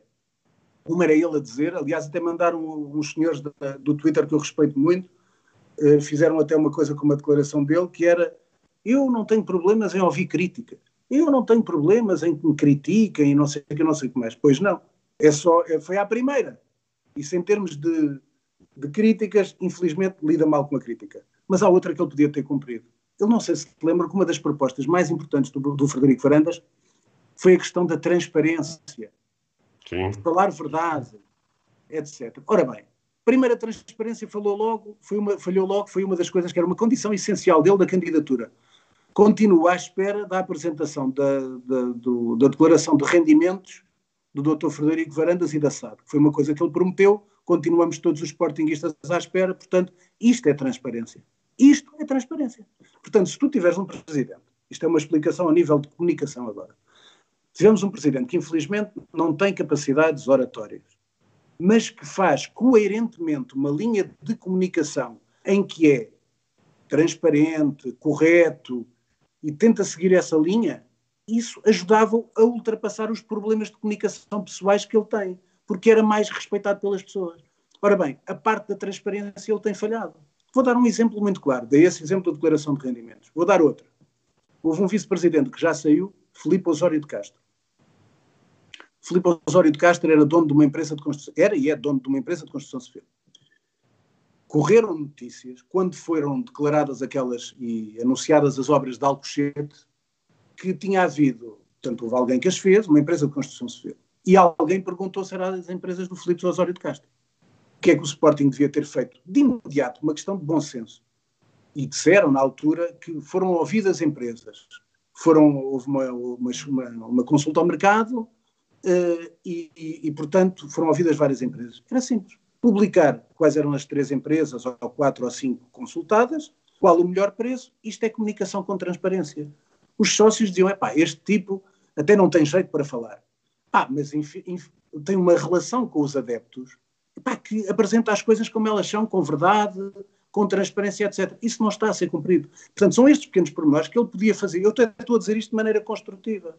Quem estiver a ouvir isto pode dizer: epá, este tipo, se ele fizesse isto de maneira transparente, consistentemente e coerentemente com transparência, as pessoas iam compreender e até melhorava a imagem, até a ligação e a empatia dos sócios com ele. Mas eles não percebem isto porquê? Fecharam-se num autismo, estão sozinhos, cada vez mais sozinhos, aquilo estão ali uh, num, quase num, num cluster minúsculo, onde está ele e os grupos de amigos, e portanto eu não sei quem é que os aconselha hoje em dia, acho que as coisas estão muito fechadas, e sobretudo, quando há uh, alguma declaração, nomeadamente uh, Francisco Zenha, que tem sido, cada, cada vez que abre a boca, sai um disparate desde o início, na sequência e no final, tem uhum. sido. Uh, até porque depois perde a linha de raciocínio. Porque na primeira declaração que faz, diz que não há buraco nenhum. Mas depois já há buracos e há sempre a herança pesada. E o que eu vejo é, da herança, falada dita herança pesada que receberam, é antecipação de receitas da nós, que foi o contrato que o Bruno Carvalho e bem assinou com a nós, que foi um excelente contrato. Estão a antecipar receitas, portanto, toma lá um bocadinho da herança pesada. Jogadores que venderam, parte da herança pesada. Base Dost, Rafinha, Vendel, Bruno Fernandes, é tudo a herança pesada. O entulho do, do, do, contratado pelo Frederico Varandas é tudo dado a custo zero por empréstimos tipo Dumbiás, Eduardo, o Ilori ficou cá que ninguém o quer, uh, Eduardo, deixa lá ver, Rosier, foi emprestado com uma taxa de empréstimo de 200 mil euros, um jogador que custou 5 milhões, mais uma Mabaldé. Portanto, em termos de negócios, não se compreende esta, este, este amadorismo em termos de negócios. E, sobretudo, jogadores que vieram com o Frederico Varandas, ao fim e ao cabo do ano passado, se não estou em erro, se errar, é para emendam sempre, na guerra civil que se houver, só está o Neto e o Vieto. Não, não, penso eu, em termos de 11, habitualmente 11, sim, o Neto e o Vieto. Sim. Não está mais ninguém. Portanto, agora, também quero dizer uma coisa, pela positiva, também que é para não estarem a dizer, é pá, este só diz mal e tal, é mentira. Eu tento ver sempre também algum lado positivo. Das aquisições que foram feitas este ano, eu critico é os valores, como eu dei há bocado o exemplo do Pedro Gonçalves, comparando com o Tony Martínez, ambos que vieram, um para o Porto e outro para o Sporting do Famalicão. Agora, os jogadores que o Sporting foi contratado, a verdade é esta. Adam, primeira opção. Porro, titular. Fedal, titular. Uh, Pedro Gonçalves, primeira opção. Uh, Nuno Santos, titular. Bruno Tabata, duvido. E o Antunes, que vai para o banco, porque temos o Nuno Mendes, e portanto, para algum buraco do Nuno Mendes, joga o Antunes. O que eu quero dizer com isto é que o mercado do Sporting, com exceção deste folclore do, do, desta guerra do Alecrim da Masdarona com o Braga por causa do Paulinho, e aqui se vê como o presidente é fraco. Porque se o presidente não fosse fraco, o Rubem Amorim, toda a gente, toda a população do Togo e do Burundi sabe que o Rubem Amorim só queria o Paulinho. O que é que faria um presidente forte? Ó oh, meu amigo, olha, o Braga já lá vão 12 milhões, que aliás ainda nem pagamos já lá vão 12 milhões. E nós não podemos dar agora uma fortuna pelo Paulinho, por um motivo que eu vos vou explicar qual é.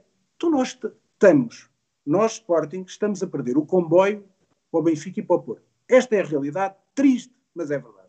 Portanto, nós não estamos a acompanhar, em termos até de resultados, o Benfica e o Porto. Então estamos a subvencionar, estamos a subsidiar o quarto clube e que tem mais aspirações e que se quer chegar mais ao pé e morder os calcanhares do Sporting, pagando o Ruben Amorim e a seguir o Paulinho. Então nós estamos a alimentar um rival. Um possível rival que nos está a morder os calcanhares. Isto é de uma liderança que bastava dizer ao meu amigo, o seu capricho é muita ficha, é muita porreiro, o Paulinho é muito bom jogador, mas olha, nós não vamos alimentar o Paulinho, nós não vamos alimentar o Braga e nós vamos precisar de outro jogador. Agora, qual é o problema? Andamos nesta conversa e o Sporar, que o ano passado veio por 6 milhões e meio, já está no banco.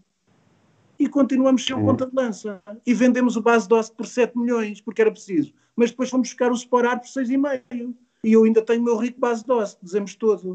Porque depois eu digo, ainda falta falar de um jogador. Se me perguntas a mim, eu sou sincero. O Vendel 20 milhões, pá, e ter cá o João Mário, eu sei que é por empréstimo de um ano, pá, mas sinceramente até acho que a maior parte acho que na generalidade dos sócios gostaram da aquisição. Portanto, se ele no último dia de mercado me traz o João Mário e traz o, o Slimani, era ao lado de tu concretizares alguma esperança outra vez e agregares um bocadinho os sócios. Agora, não haver o avançado, vir o João Mário, que eu acho, é a minha opinião, o João Mário é muito mais jogador do que o Vendel, é um jogador que ainda por cima entra muito melhor na, na massa adepta do Sporting e tem uma experiência e é de seleção, portanto, que o Vendel também é, mas da sub-23 dos Jogos poderia ser uma opção para os Jogos Olímpicos, como o Bruno Tabata, mas eu acho que o João Mário é de facto uma boa aquisição para, para esta equipa que nós temos. Portanto, o mercado que eu queria dizer era os jogadores que ele foi buscar, que o Verandas foi buscar, uh, estão a ser úteis.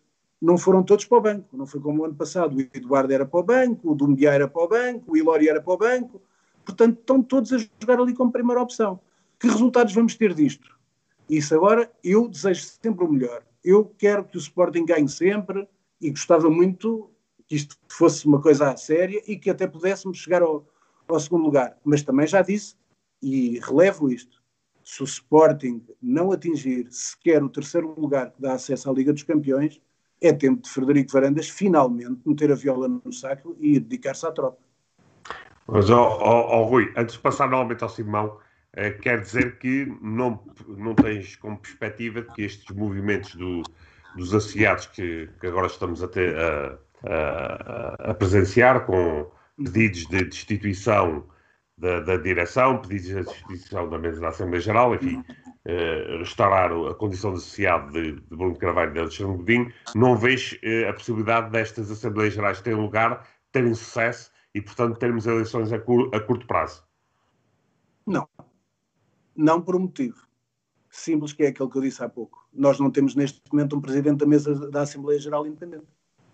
A partir do momento em que não temos o presidente da mesa da Assembleia Geral Independente e, portanto, está completamente, digamos a palavra assim, conluiado com o presidente do Conselho Diretivo, é impossível que isso uh, aconteça. Portanto, da parte da mesa da Assembleia Geral, se me dissesse assim, se tu e o Simão me dissessem, o presidente da mesa da Assembleia Geral é o Eduardo Barroso. Epá, isso tínhamos eleições daqui a um mês. Percebem o que uhum. eu quero dizer? Não estou a dizer uhum.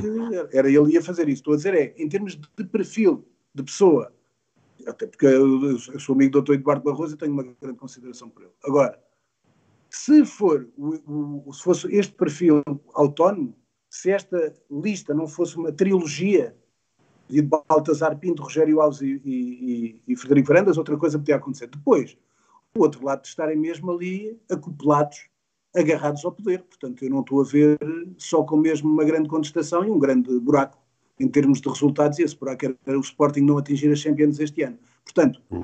Aliado a isto que me estás a dizer, tenho que dizer, antes do, do Simão ir para outras perguntas, que considero completamente ridículo e folclórico e, de facto, uma, como é que eu hei de dizer isto? Uma degradação do valor da marca Sporting, este festival perfeitamente ridículo, de gente a dizer que vai ser candidato e quer ser candidato e que vai avançar, seja ele quem for, e já podemos ir a isso quando vocês quiserem falar sobre esse assunto. Mas acho que é ridículo para todos os Sportingistas.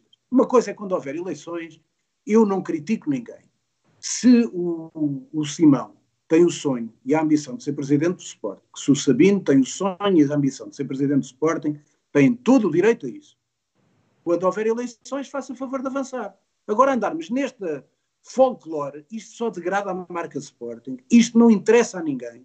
Não sei se é, se é apenas vaidades, se é vontade de aparecer. Agora, não é tempo porque não vai haver eleições em breve. É perfeitamente ridículo, é folclórico, é ridículo para o Sporting Clube Portugal, para a grandeza do Sporting Clube Portugal, ter tipo um Paulo Lopo a dizer que quer ser candidato a presidente do Sporting. Desculpem dizer isto, pá. Pá, porque tem que se perguntar, ele ainda teve que fazer uma entrevista, duas páginas a justificar-se que era dono de uma empresa e que ia para os camarotes do Benfica e do Porto, para perguntar se ele quer ser, ele, mas depois assume que foi sócio do Benfica, do Porto e do Sporting. É uma espécie de Luís Felipe Vieira de Alvalade. Luís Felipe Vieira também era sócio de todos. Ainda não sei se, nem sei se alguém teve a inteligência de continuar a pagar as cotas do Luís Felipe Vieira no Sporting, para a gente dizer que ele era sócio, para mostrar que ele era sócio dos três. Porque este Paulo Lopo diz que agora quer ser candidato a presidente do Sporting e é sócio do Benfica e do Porto. Epá, desculpem lá, estou candidato ao Benfica. Até há eleições agora. Força. Boa sorte. Exatamente, se calhar corria melhor. E, oh, eu, eu antes de ir, porque eu queria te perguntar especificamente sobre um sobre uma hipotética. Continua uma a guerra civil ou está calmo? Não, não, não continua. Continua. não te preocupes. E a audiência está porreira? Está tudo bem, não se dá. A então, audiência estamos aqui praticamente 700. Vocês, eu não tranquilo. quero entrar e vocês não terem audiência nenhuma. não te preocupes com isso. Um, eu, eu, antes de passar às candidaturas, tinha só uma, uma, uma pequeníssima pergunta que, que me ficou entabada porque nós acabámos por falar de comunicação social e não, e não tive tempo, mas liga bem com o que tu estavas a falar antes, portanto eu não vou, eu não vou tirar isto ao calhas. Uh, que tu chegaste a falar de o Varandas e esta direção é incompetente, as contratações com que eu discordo com dois ou três nomes que tu falaste, mas isso é para outro podcast, não é para hoje, sem dúvida. Sim. Falarmos de são boas ou más, não interessa. Não, eu não disse. Um... Deixa, oh, oh, Simão, desculpa a precisão. Eu disse hum. que os jogadores que ele foi buscar, à exceção do Antunes e tenho dúvidas do Tabata, são, são jogadores que são primeiras opções. Certo. Portanto, não foi buscar para o banco. Ah, eu okay. também não disse. Se tu me perguntares, oh, Rui, o que é que eu acho, já agora digo sobre isso. Acho que neste momento é um erro estratégico estarmos a apostar no Adani e deixar o Max no banco, por exemplo. Pois, exatamente. Mas... O Porro, por exemplo, dá, parece-me ser uma boa solução. É melhor que o Rosier do que o Ristovski, mas a defender é um buraco. O senhor Fedal custou 2 milhões. Eu não sei comparar o Fedal, a dizer que era o Fedal, o homem que vinha substituir o Mathieu, eu começo-me a rir. Pois, isso já falámos, já falámos aqui várias vezes e acho que. É, portanto, alinhamos. o Fedal, eu acho que vem fazer tempo até o Gonçalo Inácio estar preparado e o Gonçalo Inácio vai ser, e a minha opinião também vos digo sem qualquer problema, gosto do Eduardo Quaresma, mas acho que em termos de futuro, até por ser canhoto, também ajuda, o Gonçalo Inácio é mais central do que o Eduardo Quaresma. E depois os outros, o Pedro Gonçalves acho um bom jogador, acho que o Nuno Santos não é o sítio, porque ele é um jogador para fazer é um carrilheiro, como dizem em Espanha, pode fazer a, a aula toda, mas naquela 3-3, mas na posição em que está a jogar, não sei se é melhor para o Nuno Santos, e portanto já viram que esta é a minha opinião sobre os reforços. Por isso é que eles eram boas opções, porque foram para primeiras opções e não para o banco como foram os outros. Certíssimo, certíssimo. Não, tranquilo, tranquilo. Eu é que tive a percepção errada, portanto até é bom clarificares. Mas agora a pergunta propriamente dita. Tu mencionaste porque é que o Porto foi buscar X por X milhões e o Varandas foi buscar Y por X vezes 5, que é quase isso. Agora diz-me uma coisa: isto é incompetência ou é malícia? Eu, eu, eu para mim, epá, uhum. é, é assim: há uma coisa que é ser mau gestor e eu já lidei com muitos. Há uma coisa que é andar a encher a, a barriga a pançudos. Isso não é incompetência, isso é gestão danosa. Certo. E eu tenho para mas mim que isto é gestão danosa, não é Isso é a tua opinião, mas é uma opinião certo. que é, como é que eu diria, eu que sou mais velho do que tu, posso dar o conselho. É uma opinião que ainda por cima estás num espaço público, é uma opinião perigosa, porque tens de provar de quem é que, estás, quem é que está a encher a barriga. Certo? Estás certo. a dizer que há alguém que enche a barriga. Pronto. Portanto, estou-te só a chamar a atenção, que é, é uhum. tal coisa que eu costumo dizer. Eu posso ter a minha percepção. Eu gosto de falar de factos. Acho estranho é o seguinte. Acho estranho o nível de endividamento do Sporting ao Sr. Jorge Mendes. Certo? Isso primeiro, que é facto. Está lá no relatório de contas. Não tínhamos dívida nenhuma ao Sr. Jorge Mendes, de repente aparece uma dívida. Depois, factos. Gosto de falar de factos. É para depois não vir nenhum processo, nem conversa, não. Factos. 2 milhões do Daniel Wang. Se se fala dos 300 mil euros do Batuque, onde é que andam os 2 milhões de euros do Daniel Wang? Nunca jogou no Sporting e nem sabemos onde é que está. Pelo menos não sei onde é que está. Uh, depois, uh, há coisas que são importantes, agora há coisas que eu também não gosto. É assim, eu respeito, como é que eu hei de dizer isto? Eu respeito toda a gente que vem de baixo, sem brasões, trabalha toda a vida para fazer a sua vida e levá-la para a frente. Portanto, eu sei que o Jorge Mendes começou num clube de vídeo, nos clubes de vídeo, a vender ficar sets de vídeo, etc. E, portanto, teve todo o valor em fazer crescer o seu negócio e em ser um dos top mundial em termos de empresário. Mas também sei o outro lado, portanto, eu respeito este lado. Agora, acho é que ele tem que ter algum cuidado. Por um motivo. Muitos dos mecanismos que envolvem Jorge Mendes são mecanismos que, pelo menos, levantam dúvidas sobre transparência. E cada vez mais o futebol, e eu acho, tanto na política como no futebol, e eu sou uma pessoa que trabalha com política, habituada a estas coisas, do poder, cada vez mais vai ser alvo de inspeções relativamente à sua transparência. Portanto, é sempre suspeito, e isso podemos falar porque são factos. Estes negócios de Olimpiacos, não sei se repararam, Antigamente vendia-se para o Mónaco. De repente, como o Jorge Mendes já não anda no Mónaco, só lá foi o Florentino, foi o único que foi parar ao Mónaco, deixou-se de haver conversas com o Mónaco. Mas começou a haver Olympiacos, Nottingham Forest, mesmo presidente, Vangelis Marinakis, presidente do Olympiacos e, presidente do, e dono do Nottingham Forest. E Wolverhampton, explicarem-me a mim, do aquele rapaz que eu por acaso desejo maiores felicidades, não é do nosso clube, Pá, mas é um rapaz que eu até escrevi um artigo, tipo, é um, parece um miúdo, sorridente e tal, o Fábio Silva. Se o Fábio Silva vale 40 milhões, alguém que me explique as coisas. Há pouco tempo o Zé Manuel Freitas, hoje já o citei duas vezes, mas gosto muito do Zé Manuel Freitas, sou amigo dele. O Zé Manuel Freitas, há pouco tempo, foi o primeiro a dizer na televisão, não vi nenhum desmentido, que o proprietário, ou um dos proprietários da, do, da direção do Wolverhampton, era acionista da Gestifoot. Tinha 15% da Gestifoot. Disse uhum. o Zé Manuel Freitas. Isto é tudo muito suspeito. Estão a ganhar comissões de um jogador que comprou por 40 milhões, que ainda praticamente não tem lastro, não tem nenhuma prova de. Epá, sim, senhora, aquela conversa, compra-se pelo valor potencial. Mas são 40 milhões, não são 10. E aquele negócio nosso também. Vou dar este exemplo para vocês compreenderem como aquilo está em polvorosa. Muitos daqueles que querem vender a SAD cai tudo pela risca quando eu lhes falo do Valência. Está lá o Peter Lim e está lá o Jorge Mendes. Há um ano venderam o Thierry Correia. E este ano era notícia, não sei se lembra, antes do mercado, no início ali para meios do mercado, que o Valência ia comprar ao Porto o Tomás Teves, defesa direito. Ora, o Tomás Teves, então iam buscar em dois anos seguidos dois miúdos de defesa direitos por 10 milhões cada um, o Thierry por 11 milhões ou 12 milhões, e o outro por 10 milhões, isto não é um bocadinho suspeito? E depois o Tomás Teves foi parar ao Reading por empréstimo. Isto não é suspeito. Portanto, eu gosto de ver estas suspeições. Se há gente a comer com aquilo, bem, o que eu vos posso dizer é que é uma coisa que, sobre comer.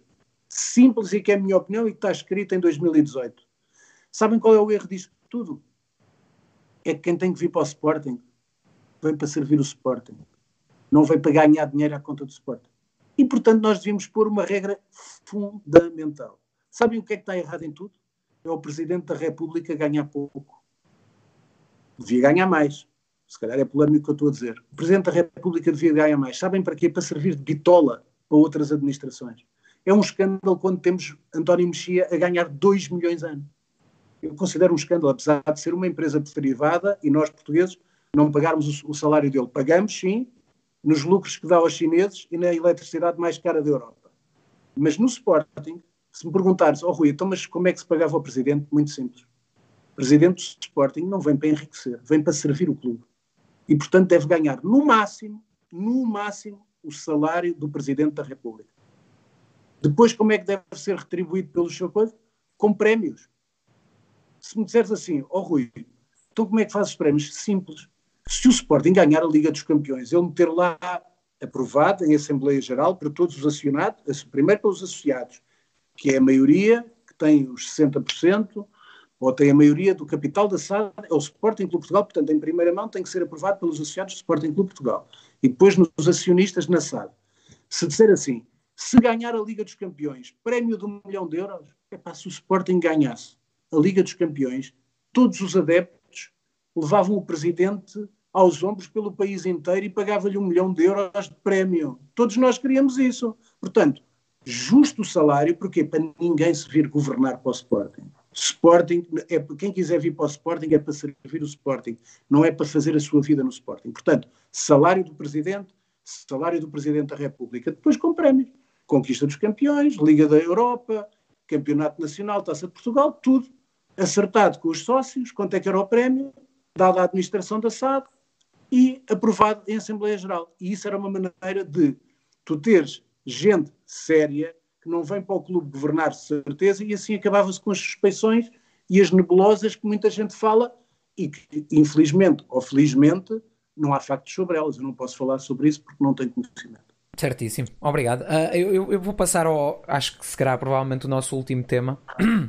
Uhum. Peço desculpa, uh, mas acho que é também importante abordar isto, porque é como tu disseste anteriormente, eu vou, vou, usar a minha expressão e não a tua, que é muita gente a colocar-se em bicos dos pés. E atenção, esta crítica não é transversal a todas as pessoas que poderão ser mencionadas, mas há algumas, e eu já fui muito vocal sobre elas, portanto, só para ficar a audiência esclarecida.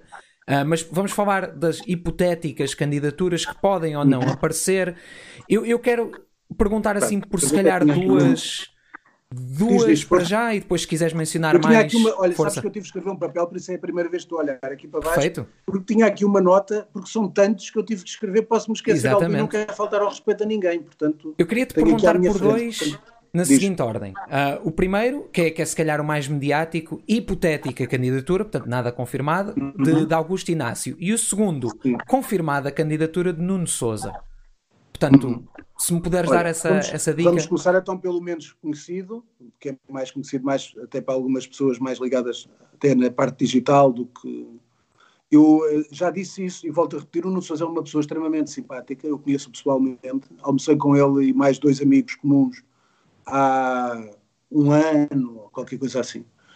E, portanto, estive a falar com ele, é um tipo simpático, uh, tem algumas pessoas que apoiam, até pessoas que eu respeito que, que apoiam o Nuno Sousa, uh, pá, está no seu direito. É aquilo que eu digo. Qualquer pessoa tem o direito e a ambição de ser uh, candidato a presidente do Sporting, tem uh, todo o direito de o fazer.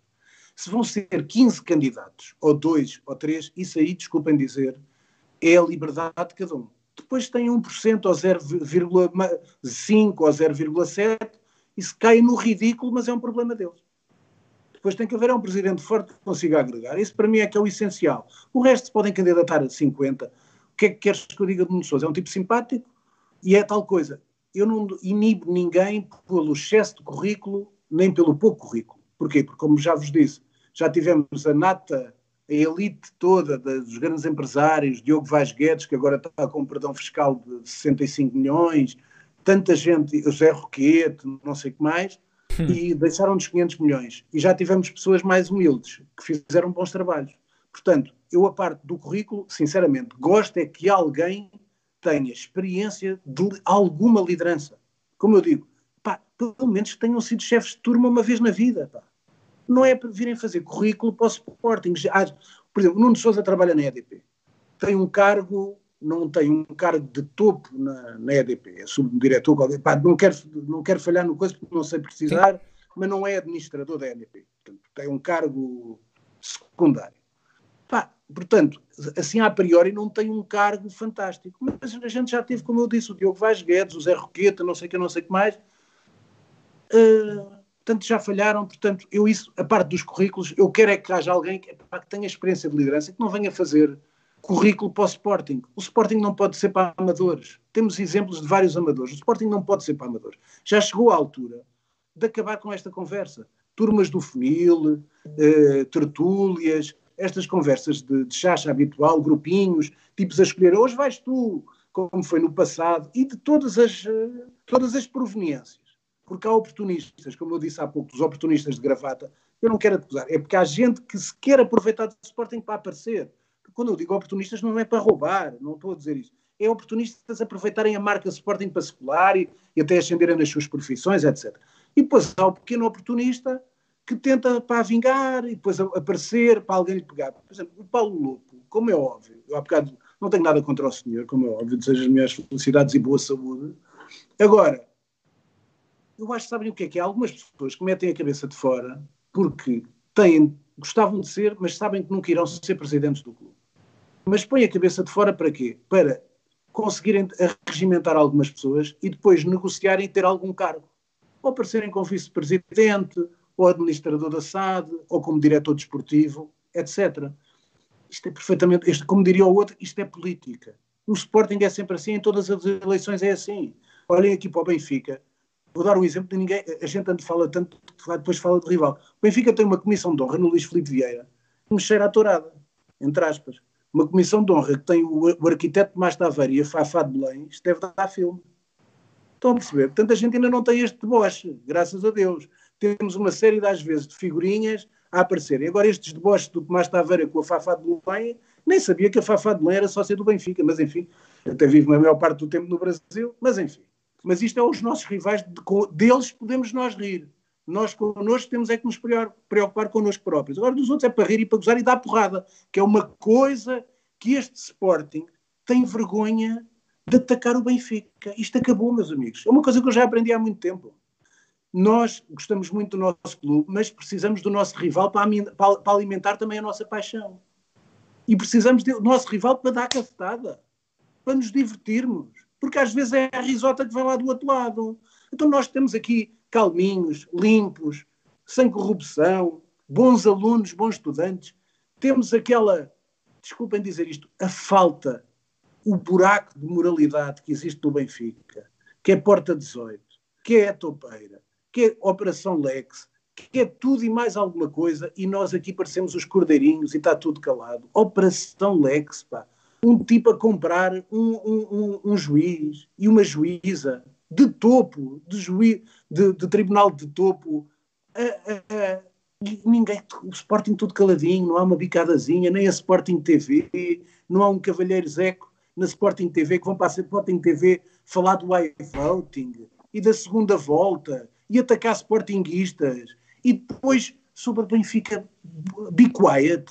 O que é isto, bebés? Como eu costumo dizer, o que é isto, bebés? Pá, que é isto? Isto são os bebezinhos. Ou então é aquilo que eu vos digo que vai levar à teoria que eu tenho e que eu acho que é verdadeira pelo conhecimento que eu tenho dos meios. Esta gente está a ser apoiada pelo Dr. Luís Filipe Vieira, esse grande mestre de obras, esse grande professor catedrático que contratou João Gabriel, Paulo Gonçalves e montou a sua equipa. E nós estamos a apoiar esta canalha. Está tudo, estamos a apoiar porquê? Porque estamos calados.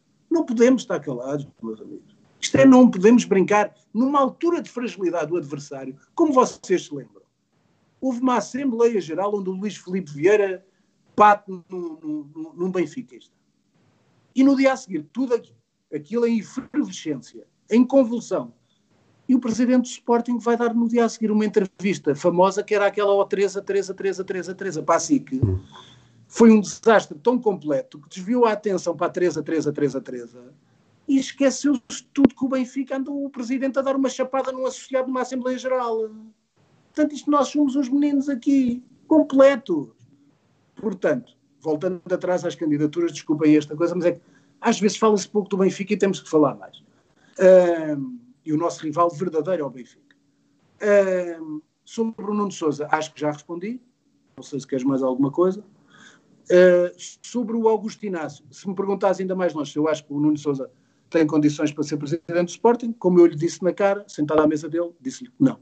E se no dia, há um ano, disse-lhe no dia tal, tal, tal, eu digo que tu não vais ser presidente do Sporting. Disse-lhe, sentado à frente, com dois amigos, que aliás acho que vocês conhecem os dois, sentado lado a lado, no restaurante, entre copos aqui em Entre Campos. Bom, quanto à segunda pergunta, Inácio, tenho estado a ser claro com todos, não tenho? Pelo menos Sim. em termos de precisão, tal.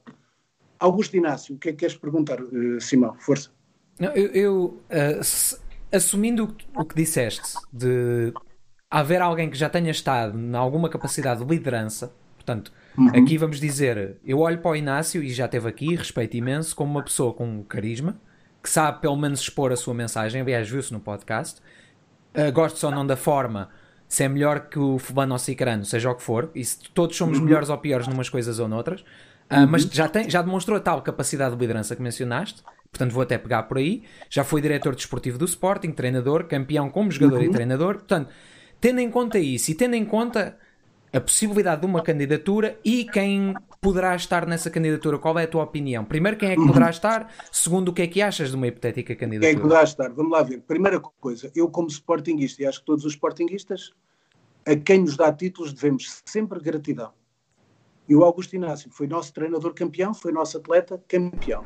E como campeão, não fomos tantos como nós desejávamos, nós desejávamos, não, não houve assim tantos treinadores que nos dessem essa glória, Portanto, naturalmente, ele foi o penúltimo treinador campeão de Sporting, depois foi o Boloni, e, portanto, a todos os treinadores que foram campeões de Sporting, aquilo que nós devemos a todos, primeiro, é gratidão. Eu, como sócio do Sportingista, só posso dizer obrigado ao Augusto Inácio.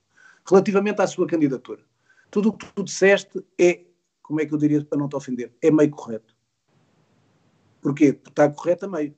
Aquilo que tu disseste é, e eu vou-te explicar porquê. Porque eu acho que o Augusto Inácio para quem confiar nele, acho que dá um bom diretor desportivo. Uh, treinador ele próprio já assume estas candidaturas e direção desportiva ele próprio, se tiver a oportunidade de treinar, com certeza que treinará, mas também já tem os seus horizontes para outras áreas, por isso é que eu estou a dizer que como diretor desportivo eu acho que ele poderá ter, para quem confiar nele, know-how para ser diretor desportivo. Enquanto presidente, epá, isto de ser líder, meu caro amigo, uma coisa é liderar um balneário, outra coisa é liderar uma grande instituição.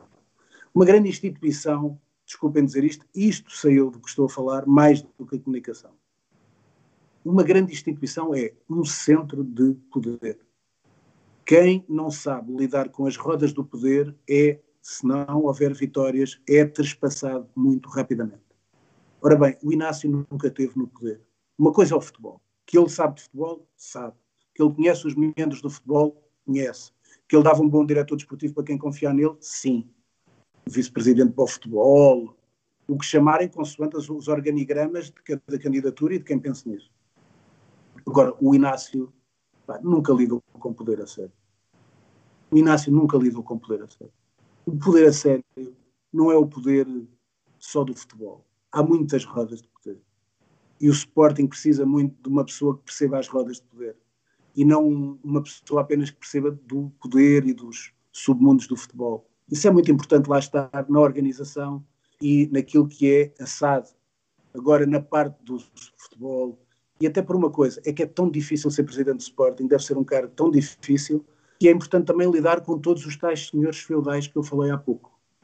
E para isso é preciso ser, ter sangue de cobra, frio, granítico, cínico, desculpem o termo, não vão levar a mal, porque percebem o que quer dizer, ter muitas gotas de filha da petice, estar-se muito marimbando para críticas e coisas, completamente marimbando. Porquê? Porque um presidente do Sporting tem que ter uma linha de rumo. Depois tem que ter uma equipa que faça o seu projeto, tanto na parte do clube como na parte da SAD. E ter, sobretudo, uma coisa que eu disse no Sporting com rumo, um presidente do clube não tem que ser a pessoa que mais sabe sobre tudo. Pelo contrário, tem que ter é bom senso e depois ter todas aquelas condições que eu vos disse. Depois, tem que ter é bons profissionais, que é aquele modelo que eu defendi, profissionalismo, que é presidencialismo com competências. Um bom presidente com competências em diversas áreas, no clube e também na SAD.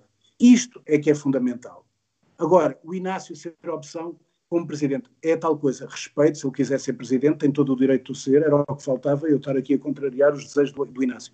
Eu acho é que é mais, ele não me vai levar a mal, não é isso. Eu não quero estar aqui a depreciar, nem a, não estou aqui a. Eu estou a dar o exemplo e a minha opinião, e como estão a ver, estou a dizê-lo com respeito e sem qualquer malícia, tal como falei sobre o Nuno Souza. Uh, é a minha opinião.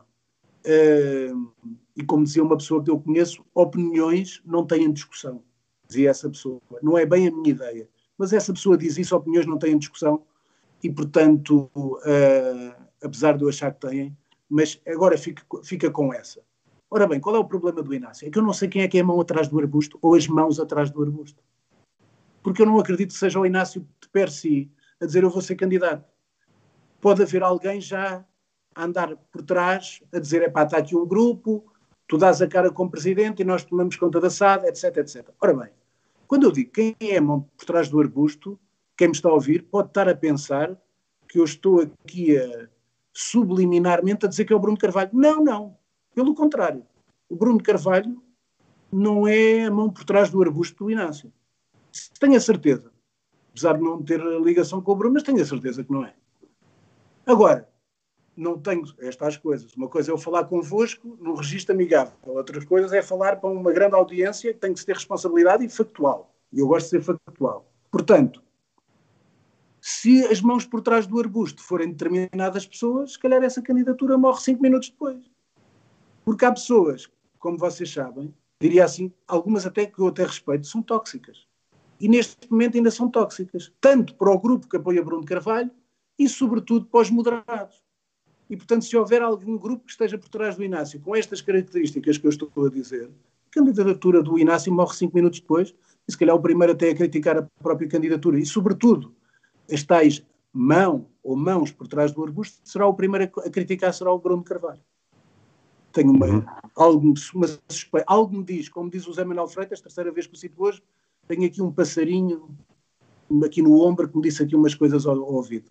Sobre os outros, pá, olha, desculpem lá que eu até notei, não quer faltar ao respeito. Coutinho Duarte já disse que podia estar disponível, o senhor simpaticíssimo, Fernando Tavares Pereira também disse que estava disponível, o Richard continua a ser, o João Benedito eu acho que vai ser candidato, o Rodrigo Roquete ouvi dizer isso, não sei, não tenho falado com ele há muito tempo, portanto não sei se sim ou se não.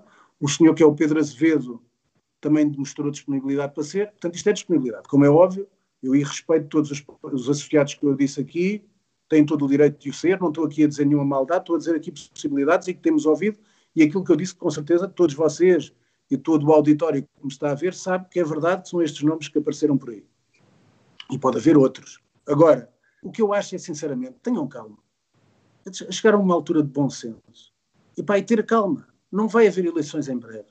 Nós estamos a degradar a nossa condição de Sporting, marca Sporting, da grande instituição que é o Sporting, com uma série de gente a dizer que vai ser candidato e que quer ser candidato, etc. Tem todo o respeito, o respeito, tem todo o direito de o dizer. Mas eu acho que peço alguma calma. Quando houver eleições, que apareçam 15 candidatos, 20, 2 ou 3, o que lhes apetecer. Mas também quero dizer uma coisa. A propósito, uh, ontem há uma pessoa de quem eu sou amigo há muitos anos e que respeito muito, que se chama Luís Filipe Menezes. O Luís Filipe Menezes ontem escreveu até um post, até falando no Inácio e no Carlos Vieira, etc. Não sei porque é que ele falou no Inácio e no Carlos Vieira, uh, mas se calhar por algum motivo, algum passarinho se calhar também lhe tocou ao ombro. Uh, e o Luís Filipe Menezes uh, disse uma coisa que me parece muito justa. Ele, durante muitos anos, eu sempre soube que ele era de Sporting, porque o conheço há muitos anos e sou amigo dele, até da parte da política e da Câmara de Gaia, portanto, eu cheguei a estar com ele lá em 2005, ainda me lembro. Fui vê-lo em campanha. Ele convidou-me para ir lá e eu fui vê-lo em campanha. E, de facto, era uma máquina em campanha, diga-se de passagem. E até tive o privilégio de almoçar com ele e com alguns jornalistas que vocês conhecem, Júlio Magalhães, Manuel Queiroz, almoçaram todos com ele e depois ainda fomos a dar um salto a espinho, ainda me lembro disso. Mas o Luís Filipe Menezes termina o seu post dizendo o seguinte, que está disponível para subscrever uma candidatura séria e de gente séria, uh, credível, e para acabar com esses oportunistas. Por isso é que eu falei hoje dos oportunistas com gravata e sem gravata, foi um bocadinho na sequência do Luís Filipe Menezes. E tenho a certeza do seguinte, se vierem muitos oportunistas, que pode haver, e no Sporting infelizmente há muitos paraquedistas e oportunistas, tenho a certeza que eu, falando com o Dr. Luís Filipe Menezes, se virmos que há risco de aparecerem alguns oportunistas, eu e o Dr. Luís Filipe Menezes, mais um grupo de pessoas sérias, tenho a certeza que não vamos deixar cair o Sporting nas mãos de oportunistas. Estás a falar de uma possível candidatura, então? Não, não, não. Estou a dizer, primeiro, eu já te disse, sou contra estas conversas de coisa. O doutor Menezes ontem disse que não seria candidato a nada, nem estava envolvido em grupinhos e nem nada disso. Eu a mesma coisa. Uma coisa é ser amigo do Dr. Luís Filipe Menezes, outra coisa é andar aqui em grupos e combinações e não sei o que, coisa que eu não tenho com ninguém. Isso, pá, gostava que ficasse bem expresso que é, eu sou aqui sozinho, gosto de continuar sozinho, gosto de falar com liberdade, com independência, não tenho nenhum caldinho, nenhuma, nenhuma caldeirada montada com ninguém, não tenho acordo com ninguém, não tenho nada e não estou a pensar em nada. Estou a pensar em ser feliz, que é continuar a ler os meus livros, tenho uma biblioteca de mais de 3 mil livros e, portanto, quero continuar a ler para poder escrever à mesma. E, portanto, hum, isso sei. Agora, tenho a certeza, é assim, o Sporting não cai, o que eu quero dizer é, as pessoas tenham calma, quando houver eleições vai haver candidatos, e vai haver bons candidatos, vai haver maus, candidatos que vão ter 1%, 0,5%, vai, vai haver bons candidatos. Agora, o que importa, meus caros amigos, é essa mensagem que é importante. O próximo candidato vai ter uma grande, grande tarefa. Porquê? Primeiro, os recursos que o, o atual presidente Frederico Varanda está a, a, ser um predador de recursos para o futuro. Isto é, nós estamos a ser uh, receitas antecipadas, etc. E, portanto, para o futuro, nós estamos também com um plantel muito mais fraco do que era. Por exemplo, se eu vender o, Vitor, o Pedro Gonçalves, qualquer pessoa que venda ao Pedro Gonçalves, um diretor desportivo vender o Pedro Gonçalves para o ano, imagina que chega cá uma proposta de 20 milhões. Nós compramos por 6 milhões. 50% vão para o Famalicão, portanto 10 milhões vão para o Famalicão, a quem já pagámos 6 milhões e meio. Portanto, o lucro do Sporting são 3 milhões e meio. Isto é não pensar no futuro. Isto é fazer voltar aquele tempo em que vocês se lembram, o Godinho Lopes alienava passes a fundos do BES e a outras empresas e a alguns mecenas para pagar salários. E, portanto, isto faz-me lembrar uma coisa, que é, não quero ser polémico também nessas coisas, mas às vezes o Frederico Varandas faz-me lembrar o Godinho Lopes, com uma diferença, é que é um Godinho Lopes que faz surf. Um tipo mais novo, cool, faz surf. Mas é muito parecido com a linha do Godinho Lopes. Agora, mesmo o Godinho Lopes, que foi um presidente que fica numa história, não estou a falar nada dessas partes, como vos disse, voltando a quem não ouviu no início, eu já disse, não houve nada contra o Godinho Lopes, então eu estou a falar é da parte dos factos em termos de gestão, não foi um bom presidente. Tem que se ter essa nota. E Frederico Varandas, a meu ver, nestes dois anos, não está a ser um bom presidente. Portanto, agora, no futuro, o que é importante é que o Sporting está, neste momento, como eu vos disse há bocado sobre o Benfica, o Sporting está sem voz. O Sporting não tem voz neste momento. Não tem voz pública, não tem voz que encanta os sócios, não tem voz que cria empatia com os sócios, mas também não tem voz no poder de, da Federação Portuguesa de Futebol. Não tem voz na Liga. Aliás, como vocês sabem, o Sporting aliou-se ao Benfica para tentar fazer cair o Pedro Proença e apareceu logo o nome do Luís Duque como hipótese para ser metido lá em acordo com o Benfica. Portanto, o Sporting está fraco na Liga, nos poderes do futebol, nos poderes fora do futebol. E, portanto, o Sporting tem que recuperar voz. Tem que recuperar, quem vier a seguir tem que recuperar a paixão. Tem que recuperar a empatia. Tem que recuperar a agregação tem de trazer a esperança de novo aos sócios. Isto é muito complicado, nós estamos a degradar-nos nessa, nessa matéria. E, portanto, e em termos de dinheiro, vai ser preciso dinheiro. Portanto, uma pessoa dizer, é pá, vou ser candidato, mas vou ser candidato com que dinheiro? Com que dinheiro? Depois dizer, ah pá, mas não é preciso dinheiro, é preciso, como eu digo, profissionalismo com competência. Mas precisamos de profissionalismo e de presidencialismo uhum. com competências, com algum dinheiro e com algum suporte financeiro por trás. Porque se não houver suporte financeiro, e que suporte esse, Aliás, volto a dizer, suporte esse, que tem tudo a ver com aquilo que eu disse e contra o, e contra o iVoting como eu sou. Suporte esse que não implica venda da SAD. Há maneiras de entrar dinheiro. Por exemplo, fui eu que escrevi pela primeira vez e houve gente que copiou, e até disse no Sporting sem, com rumo, copiou essa minha expressão, eu fiz um título no Record que era minoria musculada na SAD. O que o Sporting teve foi uma empresa que foi a Oldimo, que é maior acionista a seguir ao Sporting, o segundo maior acionista, mas a Oldimo nunca teve nenhum poder executivo no Sporting, como vocês sabem. Teve sempre um administrador não executivo. Ora, porquê é que, não estou a falar do Oldimo, estou a falar até no futuro, porquê é que não há novos investidores e esses novos investidores têm participação, não é a mandar. O presidente da SAD é o presidente do clube. Um ou dois administradores da SAD são nomeados pelo clube mas por que não ter um ou dois administradores executivos, elementos e acionistas? E acionistas minoritários que querem valorizar a sua posição, que querem valorizar o dinheiro que investiram no Sporting. Minoritários. Com o comando sempre no Sporting. Por que não isso? Porque isso acontece em várias partes do mundo. Em todo. Muita gente fala do futebol inglês, essa é bullshit, pá. Porquê que não falam do modelo alemão? No modelo alemão, como vocês sabem, com algumas exceções, que são as que têm a história do clube ligada a marcas, Bayer Leverkusen, uh, Wolfsburg, é o Volkswagen, e há pouco tempo o Offenheim, que até houve uma grande crítica e todos os, os tipos a criticarem em todo o mundo, todos os outros clubes, o proprietário do Offenheim, e depois um quarto de exceção um bocadinho maluco, que é o RB Leipzig, todos vocês devem saber que a Bundesliga obriga todos os clubes a terem 50% mais um da SAD. O Bayern de Munique, os acionistas da SAD, são a Audi, são a Adidas. Minoritários. Então, e não querem valorizar o dinheiro? Acham que estão lá a meter o dinheiro para perder? Não. Estão a valorizar a participação para um dia, se quiserem, vender em bolsa, vender o que quiserem a novos acionistas. Portanto, há tempo das coisas mudarem. Acho que vai ser uma tarefa muito complicada para quem vier a seguir. Mas, como digo, tenham alguma calma. É tempo de calma, é tempo de tentar viver o Sporting o melhor possível. Ter as alegrias, ainda agora, antes do nosso programa, Sporting, eu estive a ver a parte final, o Sporting ganhou a supertaça de, a ta, desculpa, a taça de Portugal de basquetebol. Basquetebol. Ganhou ao Porto. Eu estive a ver agora. Portanto, ter as alegrias, onde sempre nós tivemos alegrias. Desde o presidente João Rocha, que de facto muita gente, muitos jovens estão a ver, não sei qual é a idade do Simão, mas temos certeza, muitos mais jovens a ver este. Eu vivi o João Rocha. Eu fui atleta do Sporting, fiz 10 anos de ginástica e aprendi natação no Sporting, nas piscinas que eram do técnico, que eram alugadas pelo Sporting. E, portanto, eu vivi a, o crescimento do Sporting como clube eclético e como potência desportiva mundial foi no tempo do João Rocha. Atletismo, hockey em patins, os grandes jogadores de basquetebol, tivemos voleibol, mas sobretudo em termos internacionais, Carlos Lopes, Ezequiel Canário, Fernando Mamed, o grande Muniz Pereira, e depois tivemos com a ginástica, que foi onde eu entrei, como muitos da minha geração, a fazer ginástica, ficámos sócios do Sporting, porque um, tínhamos uma grande figura, uma grande referência, que merecia muitas homenagens, que se chama, que chamava Reis Pinto. Foi o meu primeiro professor, porque eu ainda tenho a sorte de dizer às pessoas que o primeiro ano que eu tive na ginástica do Sporting foi, como se lembra, na última sede do Sporting, que era na Rua do Passadiço. Eu cheguei a fazer ginástica aos quatro anos na Rua do Passadiço. Eu sou sócio do Sporting desde os meus quatro anos.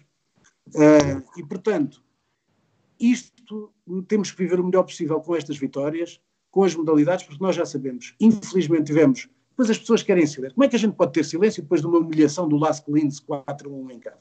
Mas é para estarmos calados e engolir a ginja? Então e estamos calados, mas isto não é o Sporting, meus amigos. O Sporting tem que ser exigência. Era o que faltava que um dia viessem dizer, é pá, perdemos porque é habitual. Mas perdemos porque é habitual. Então mude de clube. Então vá para outro clube. E depois é aquilo que eu critico, que é baixar as expectativas, está correto. O que eu não concordo é com o discurso do pobrezinho. O Sporting não é o Gil Vicente nem o Passos de Ferreira. Portanto, quando os cartelheiros vão para a televisão dizer que temos que pensar jogo a jogo, epá, isto é o discurso do Passos de Ferreira e do Gil Vicente. Nós estamos no Sporting Clube Portugal. Quem pensa que o Sporting Clube Portugal passou a coitadinho, é pá, que mude de clube vá fazer carreira para o outro lado, para o Passos de Ferreira, para o Gil Vicente, com respeito pelo Passos de Ferreira e pelo Gil Vicente, mas que são mais pequenos e não têm a dimensão do Sporting Clube Portugal. Discurso do coitadinho não é a alma do Sporting. Isto tudo, varandas e mais estes cartilheiros da confiança dele, estão a matar o que é a esperança, o que é a grandeza do Sporting Clube Portugal. E isto é que não pode ser, e isto é que é a pesada herança. Esta que é a pesada herança. Muito bem, Rui. Vamos fechar, uh, estamos quase nas duas horas de programa. Eu vou fechar com uma última pergunta e que vai no sentido dessa, dessa pacificação de, de, que, que, o Sporting precisa. Não achas que seria essencial nas próximas eleições para uh, o, a presença do Sporting com Portugal que Bruno Carvalho fosse autorizado, autorizado, que lhe fosse permitido ir a votos para se ter uma clarificação definitiva da, da, daquilo que os Estados Primeiro, como eu Primeiro, como eu te disse, Sabino, um, o que eu disse é que acho bastante interessante a ideia que o Dr. Menezes disse, a, que o Luís Filipe Menezes deu há alguns tempos, e foi a primeira dala, de um, primeiro haver a possibilidade, em Assembleia Geral, a readmissão dos dois ex-presidentes expulsos, Dingo Lopes e Bruno Carvalho. Porque, como eu já disse, portanto, não houve da parte nem de um nem de outro nenhuma gestão dolosa, pelo menos provada nas auditorias que foram feitas, tanto pela gestão sobre Bruno Carvalho tanto nas auditorias feitas sobre a gestão do Godinho Lopes. Em primeiro lugar, eu acho, presidente. Depois, depois então, outras pessoas tivessem sido expulsas, mas depois, primeiro os presidentes. Uh, é a minha ideia. Claro que respeito a deliberação e, as, a opinião das pessoas, mas é a minha ideia.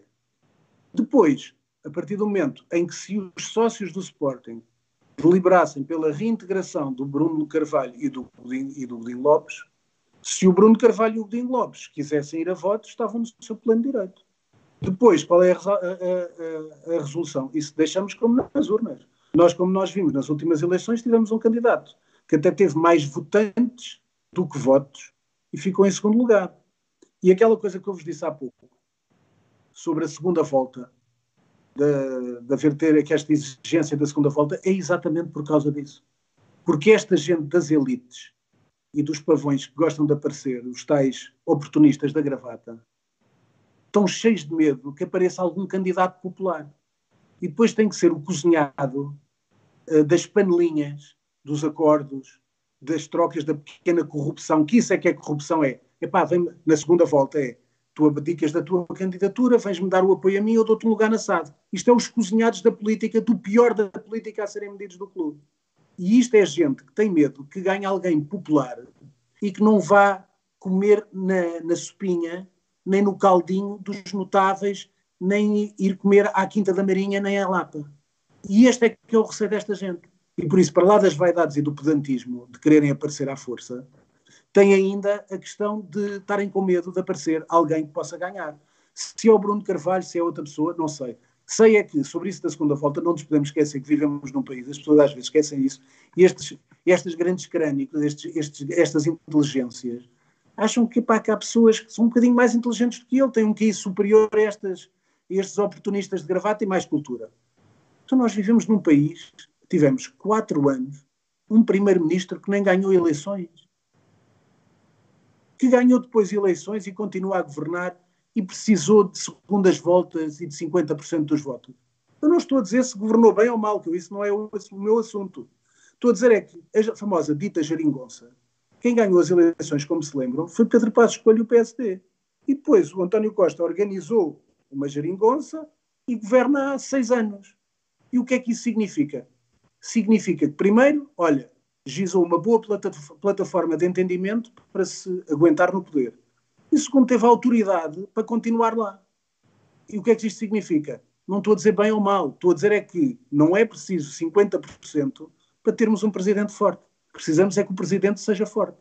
Se o presidente for forte, carismático e empático, como eu já disse, estes cavalheiros, os senhores feudais, voltam ao castelo e vão estar calados. Muito bem. Rui, vamos fechar a emissão.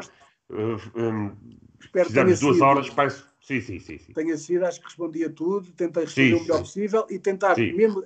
Houve uma pessoa que eu ataquei mais, epá, mas não, nem quero muito, hum. mas é só por uma questão de desconsideração dessa pessoa comigo há alguns tempos e, portanto, levou mais. O resto eu tentei hum. sempre, até nos critiquei mais com algum cuidado, etc. Sim, sim.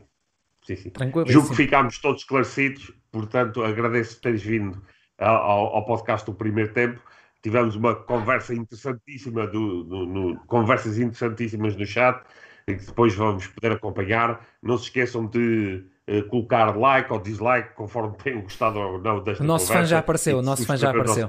Já apareceu o fã número 1 um apareceu logo ao início. Muito bem. Portanto, muito bem, obrigado a todos. Nós temos um fã número 1 um que aparece sempre, até antes do podcast começar e deixa um dislike. É o nosso fã número 1. Um. Está sempre primeiro que toda a gente.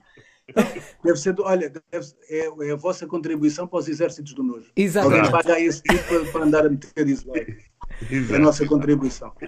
Exato. Muito bem. Obrigadíssimo. E nós vemos para a semana. Obrigado, Rui. Até quinta-feira. Obrigado a todos. Obrigado, Rui.